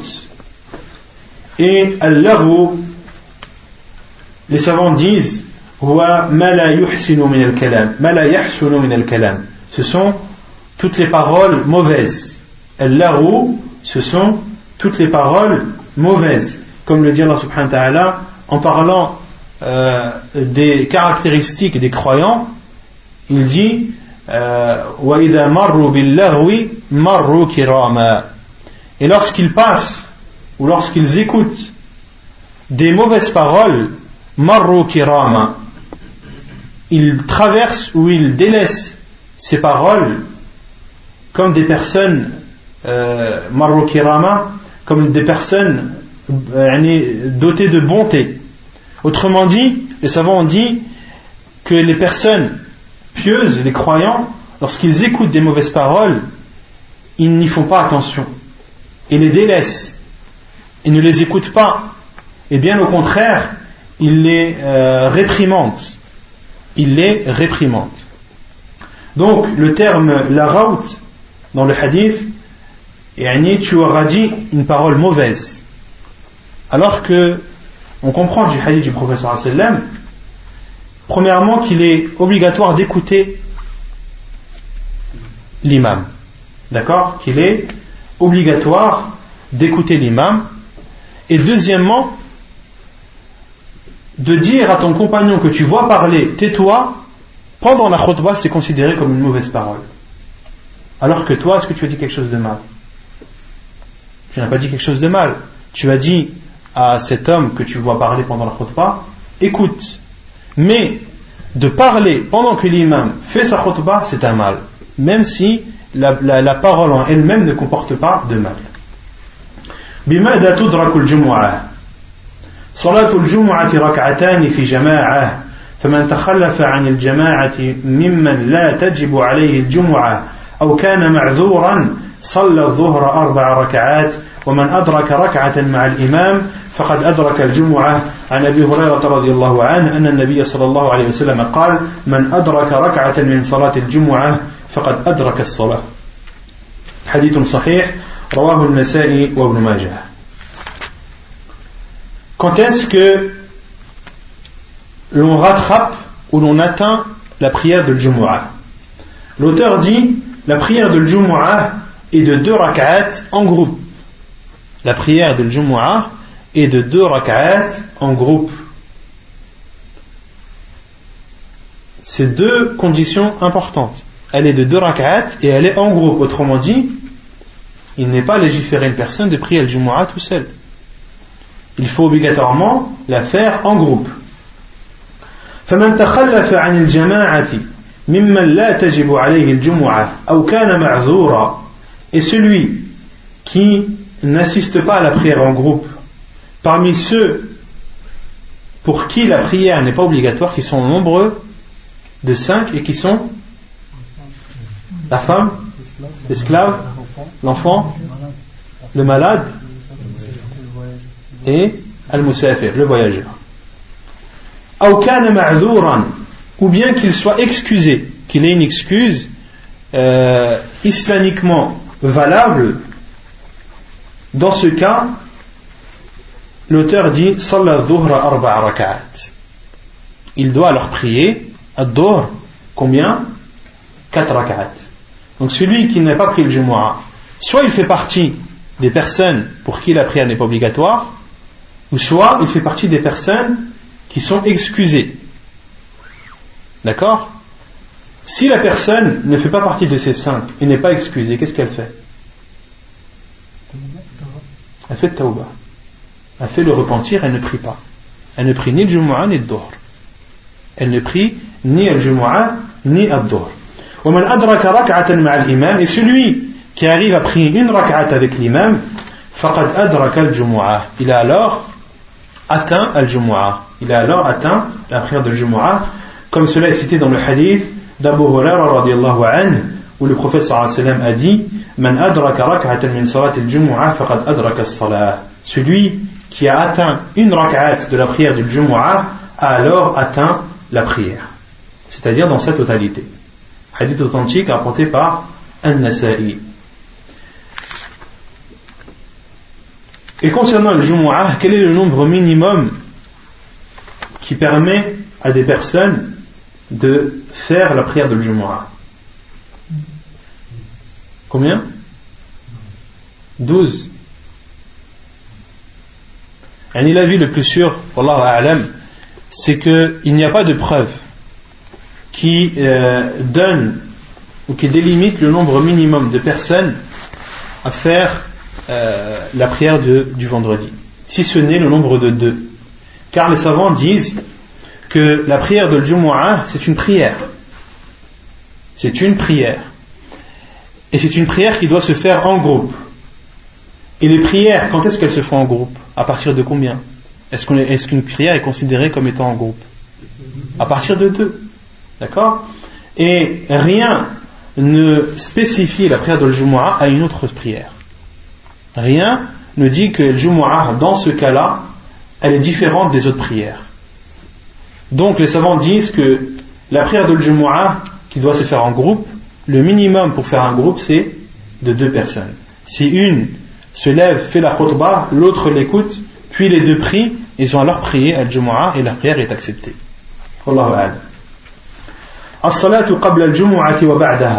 La prière avant la prière du vendredi et après. عن ابي هريره عن النبي صلى الله عليه وسلم قال من اغتسل يوم الجمعه ثم اتى الجمعه فصلى ما قدر له ثم انصت حتى يفرغ من خطبته ثم يصلي معه غفر له ما بينه وبين الجمعه الاخرى وفضل ثلاثة أيام. Donc c'est le hadith qu'on a cité précédemment, hadith d'Abu Huraira radiallahu anhu qui dit lorsque euh, euh, celui qui se lave le jour du vendredi, puis se rend à la mosquée et prie ce qu'Allah lui a accordé et destiné. Donc, euh, on en déduit de cela qu'il est autorisé de prier avant la prière de Jumu'ah autant de raka'at que tu peux. Autant de raka'at que tu peux. Si tu viens à la mosquée après, par exemple, de, la prière du Fajr, après le, le lever du soleil, après que le soleil se soit levé, se soit élevé, il était autorisé de prier à partir de ce moment jusqu'à jusqu'à l'arrivée de l'imam. Jusqu'à l'arrivée de l'imam. Si tu peux prier mirakat, prie mirakat. Non Est-ce que le fait de faire, euh, faire deux rakats, par exemple, faire une prière pendant que l'imam fait la khutbah, est-ce que c'est autorisé Pendant que l'imam fait la khutbah, si c'est le, le tahiyat al-majid, oui. Si tu rentres et que l'imam est en train de faire la khutbah, tu dois prier deux rak'at avant de t'asseoir. Non. Non il doit les prier rapidement. Le professeur Sam a dit qu'il les prie de façon rapide et brève.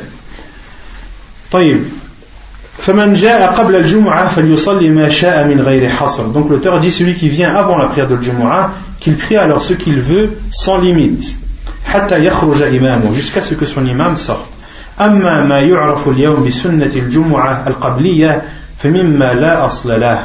Et quant à ce qui est connu aujourd'hui comme étant la sunna de Jumu'ah cela n'a aucune origine autrement dit certains pensent surtout dans les pays où il y a deux adhan, après le premier adhan, beaucoup se lèvent et font deux rak'at, comme si c'était les deux rak'at que l'on fait avant Ad-Dur par exemple, ou avant Al-Asr.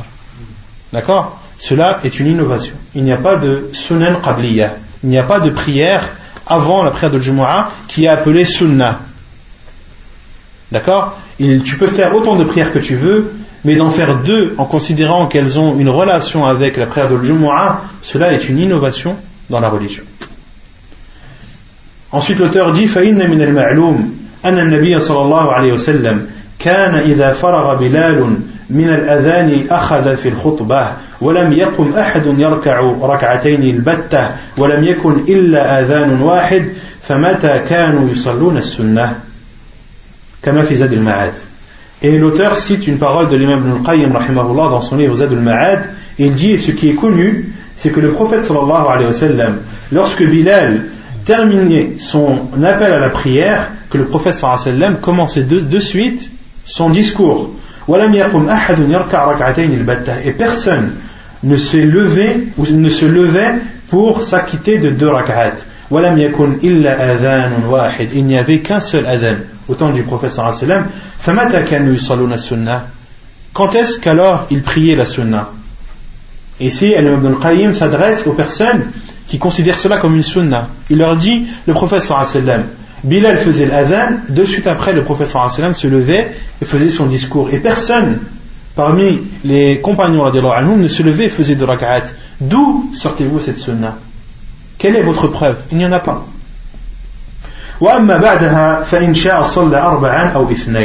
Et quand après la prière du vendredi, s'il veut en prier, euh, s'il veut, il peut en prier quatre ou bien deux. عن أبي هريرة قال قال رسول الله صلى الله عليه وسلم إذا صلى أحدكم الجمعة فليصلي بعدها أربعة حديث صحيح رواه مسلم Selon Abu Huraira le prophète sallallahu alayhi wa sallam a dit lorsque l'un d'entre vous a prié al-Jumu'ah, qu'il prie après quatre rak'at. qu'il prie après quatre, c'est-à-dire quatre rak'at. وعن ابن عمر أن النبي صلى الله عليه وسلم كان لا يصلي بعد الجمعة حتى ينصرف فيصلي ركعتين في بيته حديث متفق عليه selon ابن عمر رضي الله عنه le prophète صلى الله عليه وسلم il ne priait pas après le Jumu'ah jusqu'à ce qu'il partait et il priait deux rak'at chez lui, dans sa maison. Donc après le Jumu'ah, les savants ont dit soit tu pries quatre rak'at à la mosquée, ou bien alors tu pries deux rak'at chez toi lorsque tu rentres. Non. Les quatre rak'at c'est de suite Non. Deux, deux? Deux, deux. Non.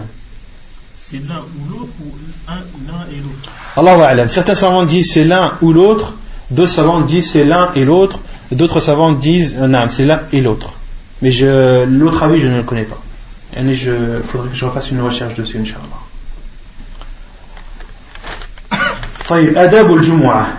les règles à respecter ou les comportements à avoir le jour du vendredi.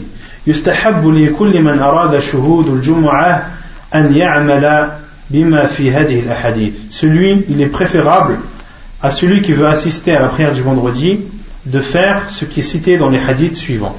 عن سلمان الفارسي قال قال النبي صلى الله عليه وسلم لا يغتسل رجل يوم الجمعة ويتطهر ما استطاع من الطهر ويدهن من دهنه أو يمس من طيب بيته ثم يخرج فلا, يف فلا يفرق بين اثنين ثم يصلي ما كتب له ثم ينصت إذا تكلم الإمام إلا غفر له ما بينه وبين الجمعة الأخرى Selon Salman, hadith sahih, rawah al-Bukhari.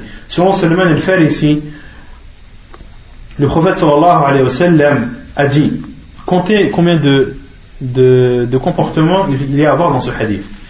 Le prophète sallallahu alayhi wa sallam a dit une prie, un homme qui se lave le jour du vendredi.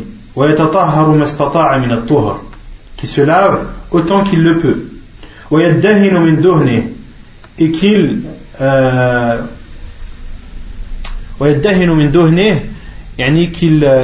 qu'il passe de l'huile sur ses cheveux et qu'il peigne ses cheveux avec de l'huile. Ou bien qu'il met du parfum de sa maison. Puis sort c'est-à-dire se rend à la mosquée sans séparer deux personnes. Puis prie ce qu'Allah lui a écrit, puis écoute lorsque l'imam parle, Allah subhanahu wa ta'ala lui pardonnera alors entre ce vendredi et le vendredi suivant. Allah subhanahu wa ta'ala lui pardonnera les péchés entre ce vendredi et le vendredi suivant.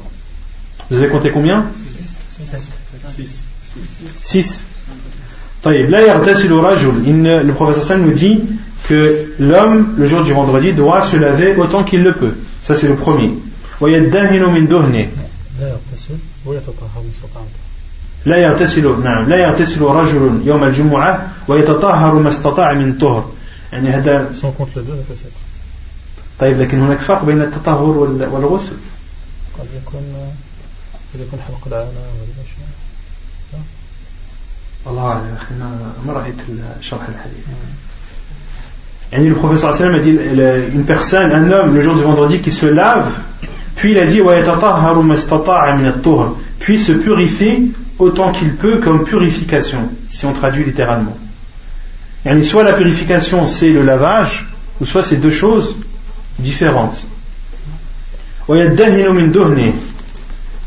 Et c'est de l'huile que, euh, que la personne met sur ses cheveux pour les rendre lisses. Quand les savants disent pour les rendre lisses, autrement dit, c'est pour s'embellir pour la prière du vendredi. Donc là, ça en fait deux Ou bien qui touche ou qui met du parfum de sa maison. Trois. Puis sort sans séparer de personnes. Quatre. Puis prie autant qu'il le peut. Puis écoute l'imam lorsqu'il parle. Ça fait six. Allah subhanahu wa ta'ala lui pardonnera alors entre ce vendredi et le vendredi suivant. وعن أبي سعيد قال من اغتسل يوم الجمعة ولبس من أحسن ثيابه ومس من طيب من طيب إن كان عنده ثم أتى الجمعة فلم فلم يتخطى أعناق الناس ثم صلى ما كتب ما كما كتب الله له ثم أنصت إذا خرج إمامه حتى يفرغ من صلاته كانت كفارة لما بينها وبين الجمعة التي قبلها Donc dans le premier hadith, le professeur Sam nous dit que les péchés qui seront pardonnés seront entre ce vendredi et le vendredi suivant. Et dans le hadith d'Abu Sa'id, il dit que le professeur a dit celui qui se lave le jour du vendredi et met parmi ses vêtements les plus beaux. Donc là on en déduit le comportement numéro 7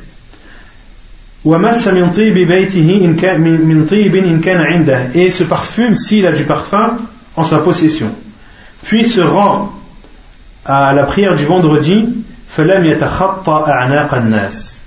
sans passer euh, au-dessus sans passer au-dessus des épaules des gens. Le, le cou. Sans enjamber. Sans enjamber les gens, sans passer les jambes au-dessus de leurs épaules qui euh, passent euh, par la même au-dessus de leur cou.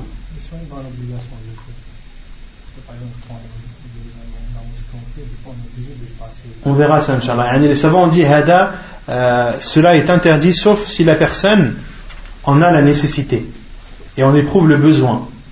Comme cela est arrivé au prophète lorsqu'il a prié puis s'est rappelé qu'il avait laissé euh, des, des, choses chez lui qu'il n'avait pas donné en aumône. Et le professeur sallam s'est levé précipitamment vers chez lui. Le professeur sallam est passé à, à, enjamber les gens qui étaient encore assis juste après la prière. Et les savants ont déduit de ce hadith qu'il est autorisé de passer ou de d'enjamber les gens au-dessus de leurs épaules si cela est nécessaire. Donc là, on en déduit un huitième comportement qui, celui, n'est pas à avoir. Puis pris ce qu'Allah lui a, lui a prescrit, et écoute l'imam lorsqu'il sort jusqu'à ce qu'il ait terminé sa prière ce sera alors pour lui une expiation des péchés entre le vendredi et celui qui l'a précédé entre le vendredi et celui qui l'a précédé وعن ابي هريره رضي الله عنه قال قال رسول الله صلى الله عليه وسلم اذا كان يوم الجمعه كان على كل باب من أبواب المسجد ملائكة يكتبون الناس على قدر منازلهم. الأول فالأول فإذا جلس الإمام طووا الصحف وجاءوا يستمعون الذكر. ومثل المهجر كمثل الذي يهدي بدنه ثم كالذي يهدي بقرة ثم كالذي يهدي الكبش ثم كالذي يهدي الدجاجة ثم كالذي يهدي البيضة. حديث متفق عليه. Et selon Abu Huraira, le prophète a dit le jour du vendredi, il y a devant chaque porte, parmi les portes de la mosquée, des anges qui écrivent les gens ou qui inscrivent les gens selon leur degré, le premier puis le suivant. Et lorsque l'imam s'assoit, ces anges referment les feuilles et viennent pour écouter le rappel. Et le professeur a dit, et celui qui vient tôt, al-muhajjir, comme le dit euh, As-Sindi dans son explication de Sunan al-Nasa'i, Al-muhajjir, c'est celui qui se rend à la prière avant les gens. Et al-muhajjir, le professeur Sam a dit celui qui se rend à la prière avant les gens, il est comparable, ou c'est comme s'il avait donné en aumône une chamelle. Puis celui qui vient après, qui vient après lui, c'est comme s'il avait donné en aumône une vache. Puis celui qui vient après, c'est comme s'il avait donné en aumône un mouton. Puis, comme si, comme, puis euh, celui qui vient ensuite après est comparable à celui qui a donné en aumône une poule et ensuite celui qui a donné en aumône un œuf. Hadith authentique apporté par Al-Bukhari et Muslim.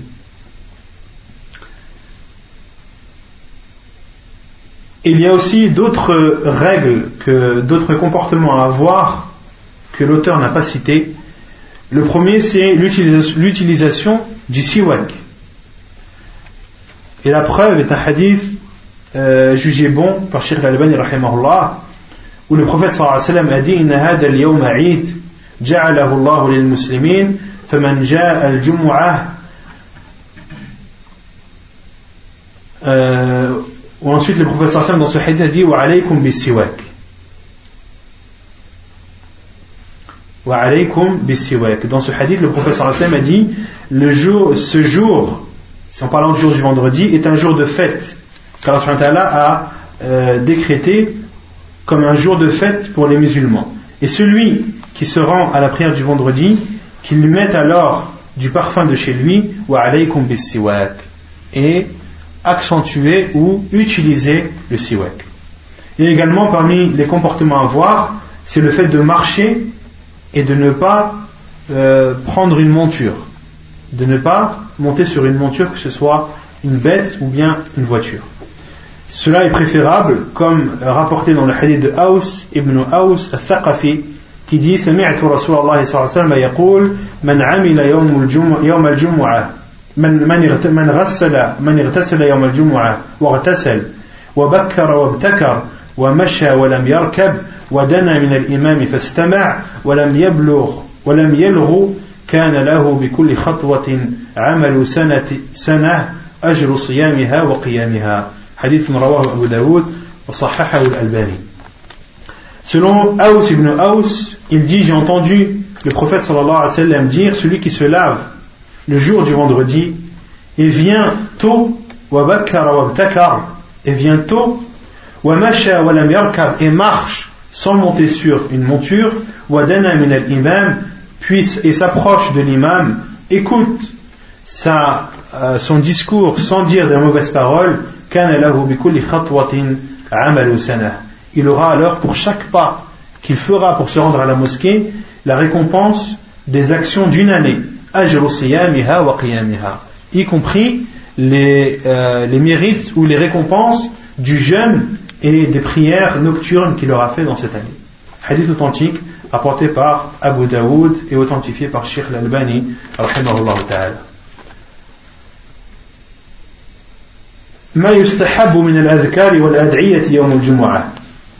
Qu'est-ce qu'il est préférable de dire comme rappel et comme invocation le jour du vendredi Premièrement, d'accentuer et d'accroître les prières et les saluts sur le prophète sallallahu alayhi wa sallam.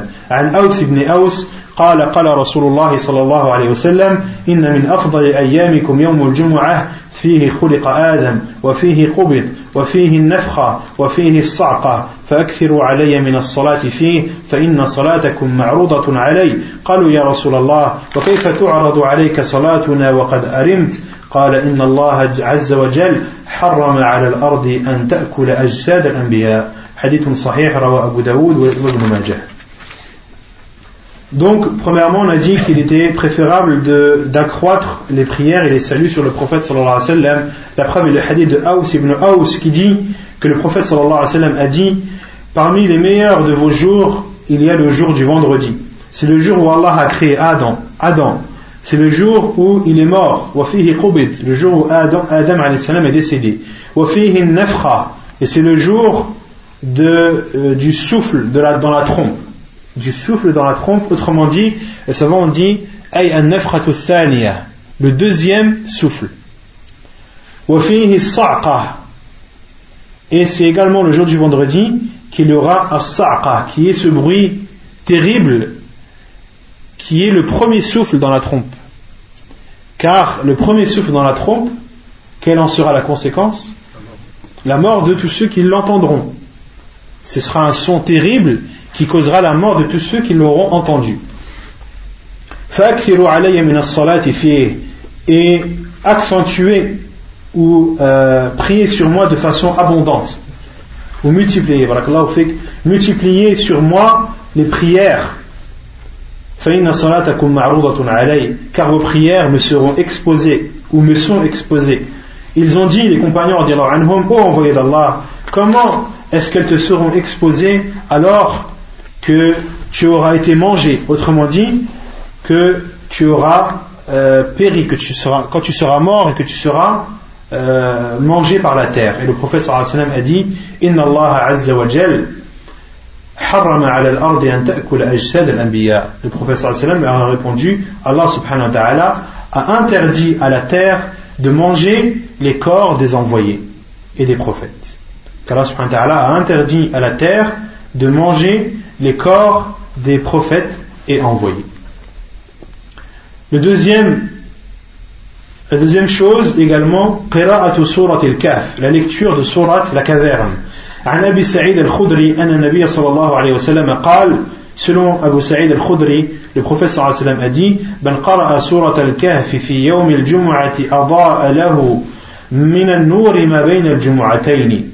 Hadith sahih rawahu al-Hakim wal-Bayhaqi. Selon Abu Sa'id al-Khudri, le prophète a dit Celui qui lit Surat la caverne le jour du vendredi, Allah subhanahu wa ta'ala lui l'illuminera par une lumière, et ceci durant les deux vendredis, entre les deux vendredis. Et ceci entre les deux vendredis. Et dans ce hadith, on en déduit, le prophète sallallahu nous dit de lire Surat al-Kahf le jour du vendredi. Le jour du vendredi qui commence non, le jour du vendredi. Il commence quand de, Du Fajr jusqu'à jusqu'au Maghrib. Ça, c'est le jour du vendredi. Non, le jour du vendredi. Mais il y a une autre, une autre version d'Abu Sa'id également, mais qui, elle, ne remonte pas au prophète sallallahu alayhi wa sallam. Les savants disent, فهي موقوفة موقوفا عن أبي سعيد où il dit من قرأ سورة الكهف ليلة الجمعة أضاء له من النور ما بينه وبين البيت العتيق dans une autre version euh, authentifiée par Sheikh Al-Albani où Abu Sa'id anhu a dit celui qui lit surat al-Kahf la nuit du vendredi Allah subhanahu wa ta'ala lui accordera une lumière entre lui et Al-Bayt al-Atiq qui est la Kaaba. Qui est la Kaaba. Autrement dit celui qui lit surat al-Kahf la nuit du vendredi Allah subhanahu lui donnera une lumière qui sera étendue entre lui entre cette personne et Al-Kaaba. Et euh, c'est un hadith d'Abu Sa'id anhu qui est mawqouf, mais qui a al-hukm du marfoua. Euh, il, ne, remonte pas au prophète sallam car c'est une parole de Abu Sa'id al-Khudri, mais ces paroles, il ne peut les détenir et elles ne peuvent provenir que, que du prophète sallallahu alayhi wa sallam. Donc, euh, surat al-Kahf, tu as le choix de la lire le, la nuit du vendredi qui est pour nous le jeudi soir. Et la nuit précède toujours le jour. La nuit précède toujours le jour, ou bien alors de lire Surat al-Kahf. Jeudi soir à partir du Maghrib. Non, jeudi soir à partir du Maghrib. Jeudi soir à partir du Maghrib jusqu'au Fajr, et ensuite à partir du Fajr jusqu'au Maghrib, c'est le jour du vendredi. الإكثار ثالثا الإكثار من الدعاء رجاء أن يصادف ساعة الإجابة. Troisièmement, de multiplier les invocations en espérant que ces invocations coïncident avec l'heure d'exaucement. Comme ça qu'on dit. Comme ça L'heure d'exaucement. Non. عن جابر رضي الله عنه عن النبي صلى الله عليه وسلم قال يوم الجمعة اثنتا عشرة ساعة لا يوجد فيها عبد مسلم يسأل الله عز وجل شيئا إلا أتاه إياه فالتمسوها آخر ساعة بعد صلاة العصر Selon Jabir le sallam a dit il y a dans le jour du vendredi 12 heures. لا يوجد فيها عبد مسلم يسأل الله عز وجل شيئا إلا أتى إلا آتاه إياه. Euh, un, un, un, serviteur musulman qui demande à Allah subhanahu wa ta'ala euh, durant ces, ces, heures sans qu'il ne lui donne ce qu'il a demandé. فالتمسوها آخر ساعة بعد صلاة العصر et recherchez-la, c'est-à-dire cette heure, durant la dernière heure, c'est-à-dire de ces douze heures, ba'da salat al-asr, après la prière de l'asr. Donc autrement dit, une journée entre al-fajr et al-maghrib, elle est divisée en en douze, en douze laps de temps. En douze laps de temps. Et le prophète sallallahu alayhi wa sallam nous dit dans ce hadith qu'il y a une heure dans laquelle les invocations sont exaucées, et le professeur Hassan nous dit recherchez-la dans la dernière de ces heures, dans la dernière de ces douze heures, qui est après l'Asr jusqu'au Maghrib. Jusqu'au. Et ça, c'est l'asile le plus sûr, Allah Alam, car il y a beaucoup d'avis des savants sur cela, euh, sur cette heure dans laquelle les invocations sont exaucées. Certains savants ont dit c'est le moment où l'imam sort jusqu'à ce que la prière se termine. Au moment où l'imam apparaît jusqu'à la fin de la prière, c'est celle-ci l'heure euh, dans laquelle les invocations sont exaucées. Et c'est l'avis de Sheikh Ibn Uthaymin. Euh, et ils utilisent pour cela le hadith euh, de Abu Moussa al-Ash'ari dans Sahih Muslim, dans le Sahih de Muslim, où, le prophète sallam a dit que cette heure, elle se trouvait au moment où l'imam sort jusqu'à ce qu'il termine la prière. Et ce hadith, Sheikh Al-Albani l'a rendu faible. Même s'il est dans Sahih Muslim, Sheikh Al-Albani a rendu faible ce hadith. Et cela n'est pas du tout, ne rabaisse pas la valeur de Sahih Muslim. Car Sahih Al-Bukhari et Sahih Muslim sont les deux livres les plus authentiques après le livre d'Allah subhanahu wa ta'ala. Et qui dit plus authentique ne dit pas authentique à, à 100%. Il y a quelques hadiths, même, même s'ils se comptent sur les doigts de la main, mais il y en a certains qui sont faibles. D'accord? Et parmi eux, le hadith d'Abu Moussa al-Ash'ari dans Sahih Muslim, que Sheikh al-Albani a rendu faible, et d'autres savants l'ont pris en considération, comme Sheikh ibn Uthaymin, comme Sheikh ibn Baz également l'a pris en considération, Cheikh Ibn Baz lui rassemble les deux. Il dit qu'il y a deux heures dans lesquelles les invocations sont exaucées. La première, c'est au moment où l'imam sort jusqu'à ce qu'il termine la prière. Et la deuxième, c'est de après l'Asr jusqu'au Maghrib. Et Cheikh Ibn Uthaymin dit, l'avis le plus sûr, c'est que c'est au moment où l'imam sort jusqu'à ce que la prière se termine. Puis, parmi les avis des savants, celui qui le suit dans, la, dans la force d'argumentation, c'est après l'Asr jusqu'au Maghrib. Et Cheikh Al-Bani lui considère que c'est uniquement après l'Asr jusqu'à l'heure du Maghrib et c'est l'avis le plus sûr, Wallahu a'lam. الجمع الجمعة في المسجد الجامع la prière du Jumu'ah dans la grande mosquée. عن عائشة قالت كان الناس ينتابون يوم الجمعة من منازلهم والعوالي وعن الزهري أن أهل ذي الحليفة كانوا يجتمعون مع النبي صلى الله عليه وسلم وذلك على مسيرة ستة أميال من المدينة. وعن عطاء بن أبي رباح قال كان أهل منى يحضرون الجمعة بمكة قال الحافظ في التلخيص لم ينقل أن النبي صلى الله عليه وسلم أذن لأحد في إقامة الجمعة في شيء من مساجد المدينة ولا في القرى التي قربها Selon Aïcha, anha, elle dit que les gens, au temps du prophète sallallahu alayhi wa sallam, le jour du vendredi, assistaient par groupe min manazilihim wal awali. Ils venaient de leur, maison par groupe et ils venaient également de al-awali. Al-awali qui sont euh, des contrées à l'extérieur de Médine, à la périphérie de Médine, dont la plus proche est de 4 miles, comme le disent les savants, arba'atu amyal wa ab'aduha thamaniyatu amyal. Euh, Al-Awali qui est une région ou une, euh, une, un endroit à côté de Médine, à proximité de Médine, la plus proche de Médine est de 4 amiel. Et al-mil, le mile, c'est combien en mètres ou en kilomètres? 1,6. 1,6. Autrement dit, ils étaient éloignés de Médine, mais venaient quand même assister à la prière du vendredi ou dans la mosquée du prophète sallallahu alayhi wa sallam. Et Az-Zuhri dit Ahlu dhul les gens de Dhul Hulayfa, là où il y a le miqat, priaient le Jumu'ah, la prière du vendredi avec le prophète sallallahu alayhi wa sallam, alors que Dhul Hulayfa est éloigné de Médine de combien de, de miles? 6. Autrement dit, combien de kilomètres 10. 10. Juste rond, il n'y a pas de virgule voilà. À peu près 10 kilomètres.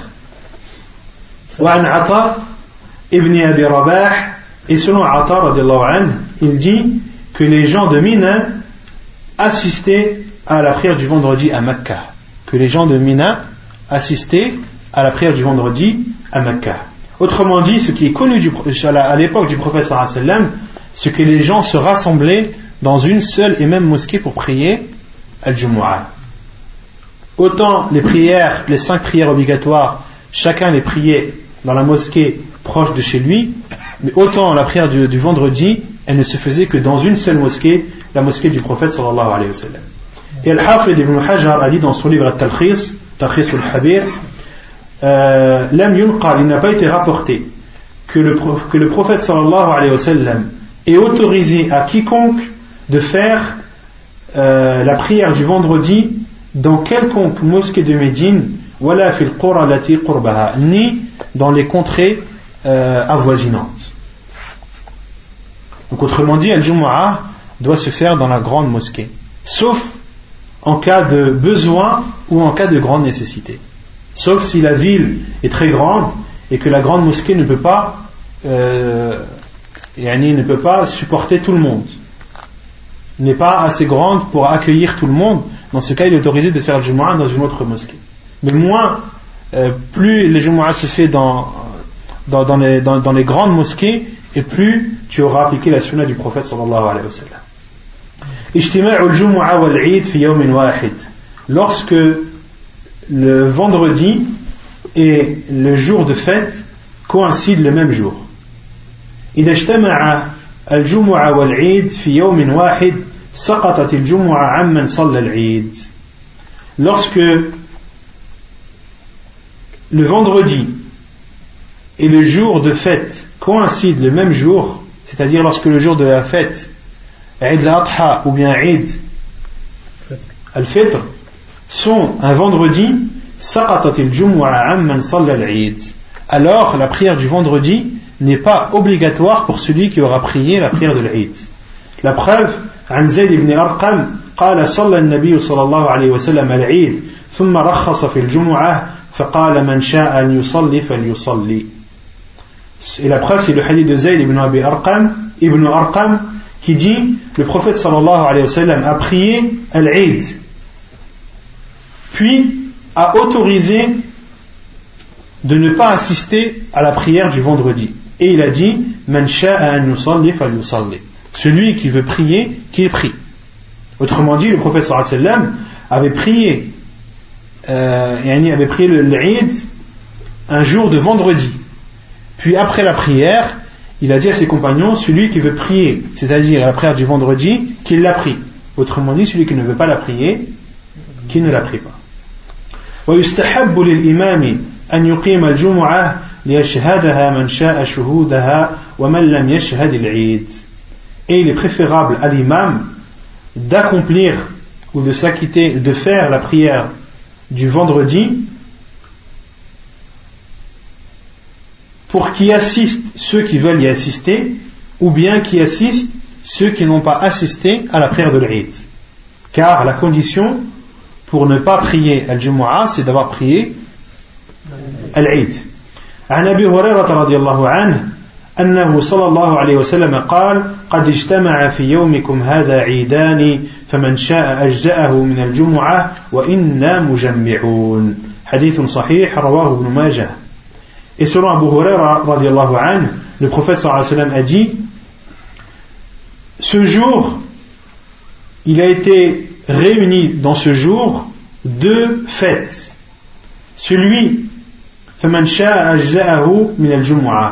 celui qui désire eh bien, la prière de la fête, l'exemple de la prière du vendredi. Et le professeur Hassan a dit, mais quant à nous, en parlant de lui, quant à nous, quant à lui, il priera al-Jumu'ah. Quant au professeur Hassan, il priait al-Jumu'ah. Les savants ont déduit donc qu'il était préférable pour l'imam de faire la prière du vendredi pour qu'y assistent ceux qui veulent y assister ou bien ceux qui n'ont pas pu assister à la prière de l'Aïd. حديث authentique rapporté par Abu Daoud et Ibn Majah. ونكتفي بهذا القدر وسبحانك اللهم وبحمدك أشهد أن لا إله إلا أنت أستغفرك وأتوب إليك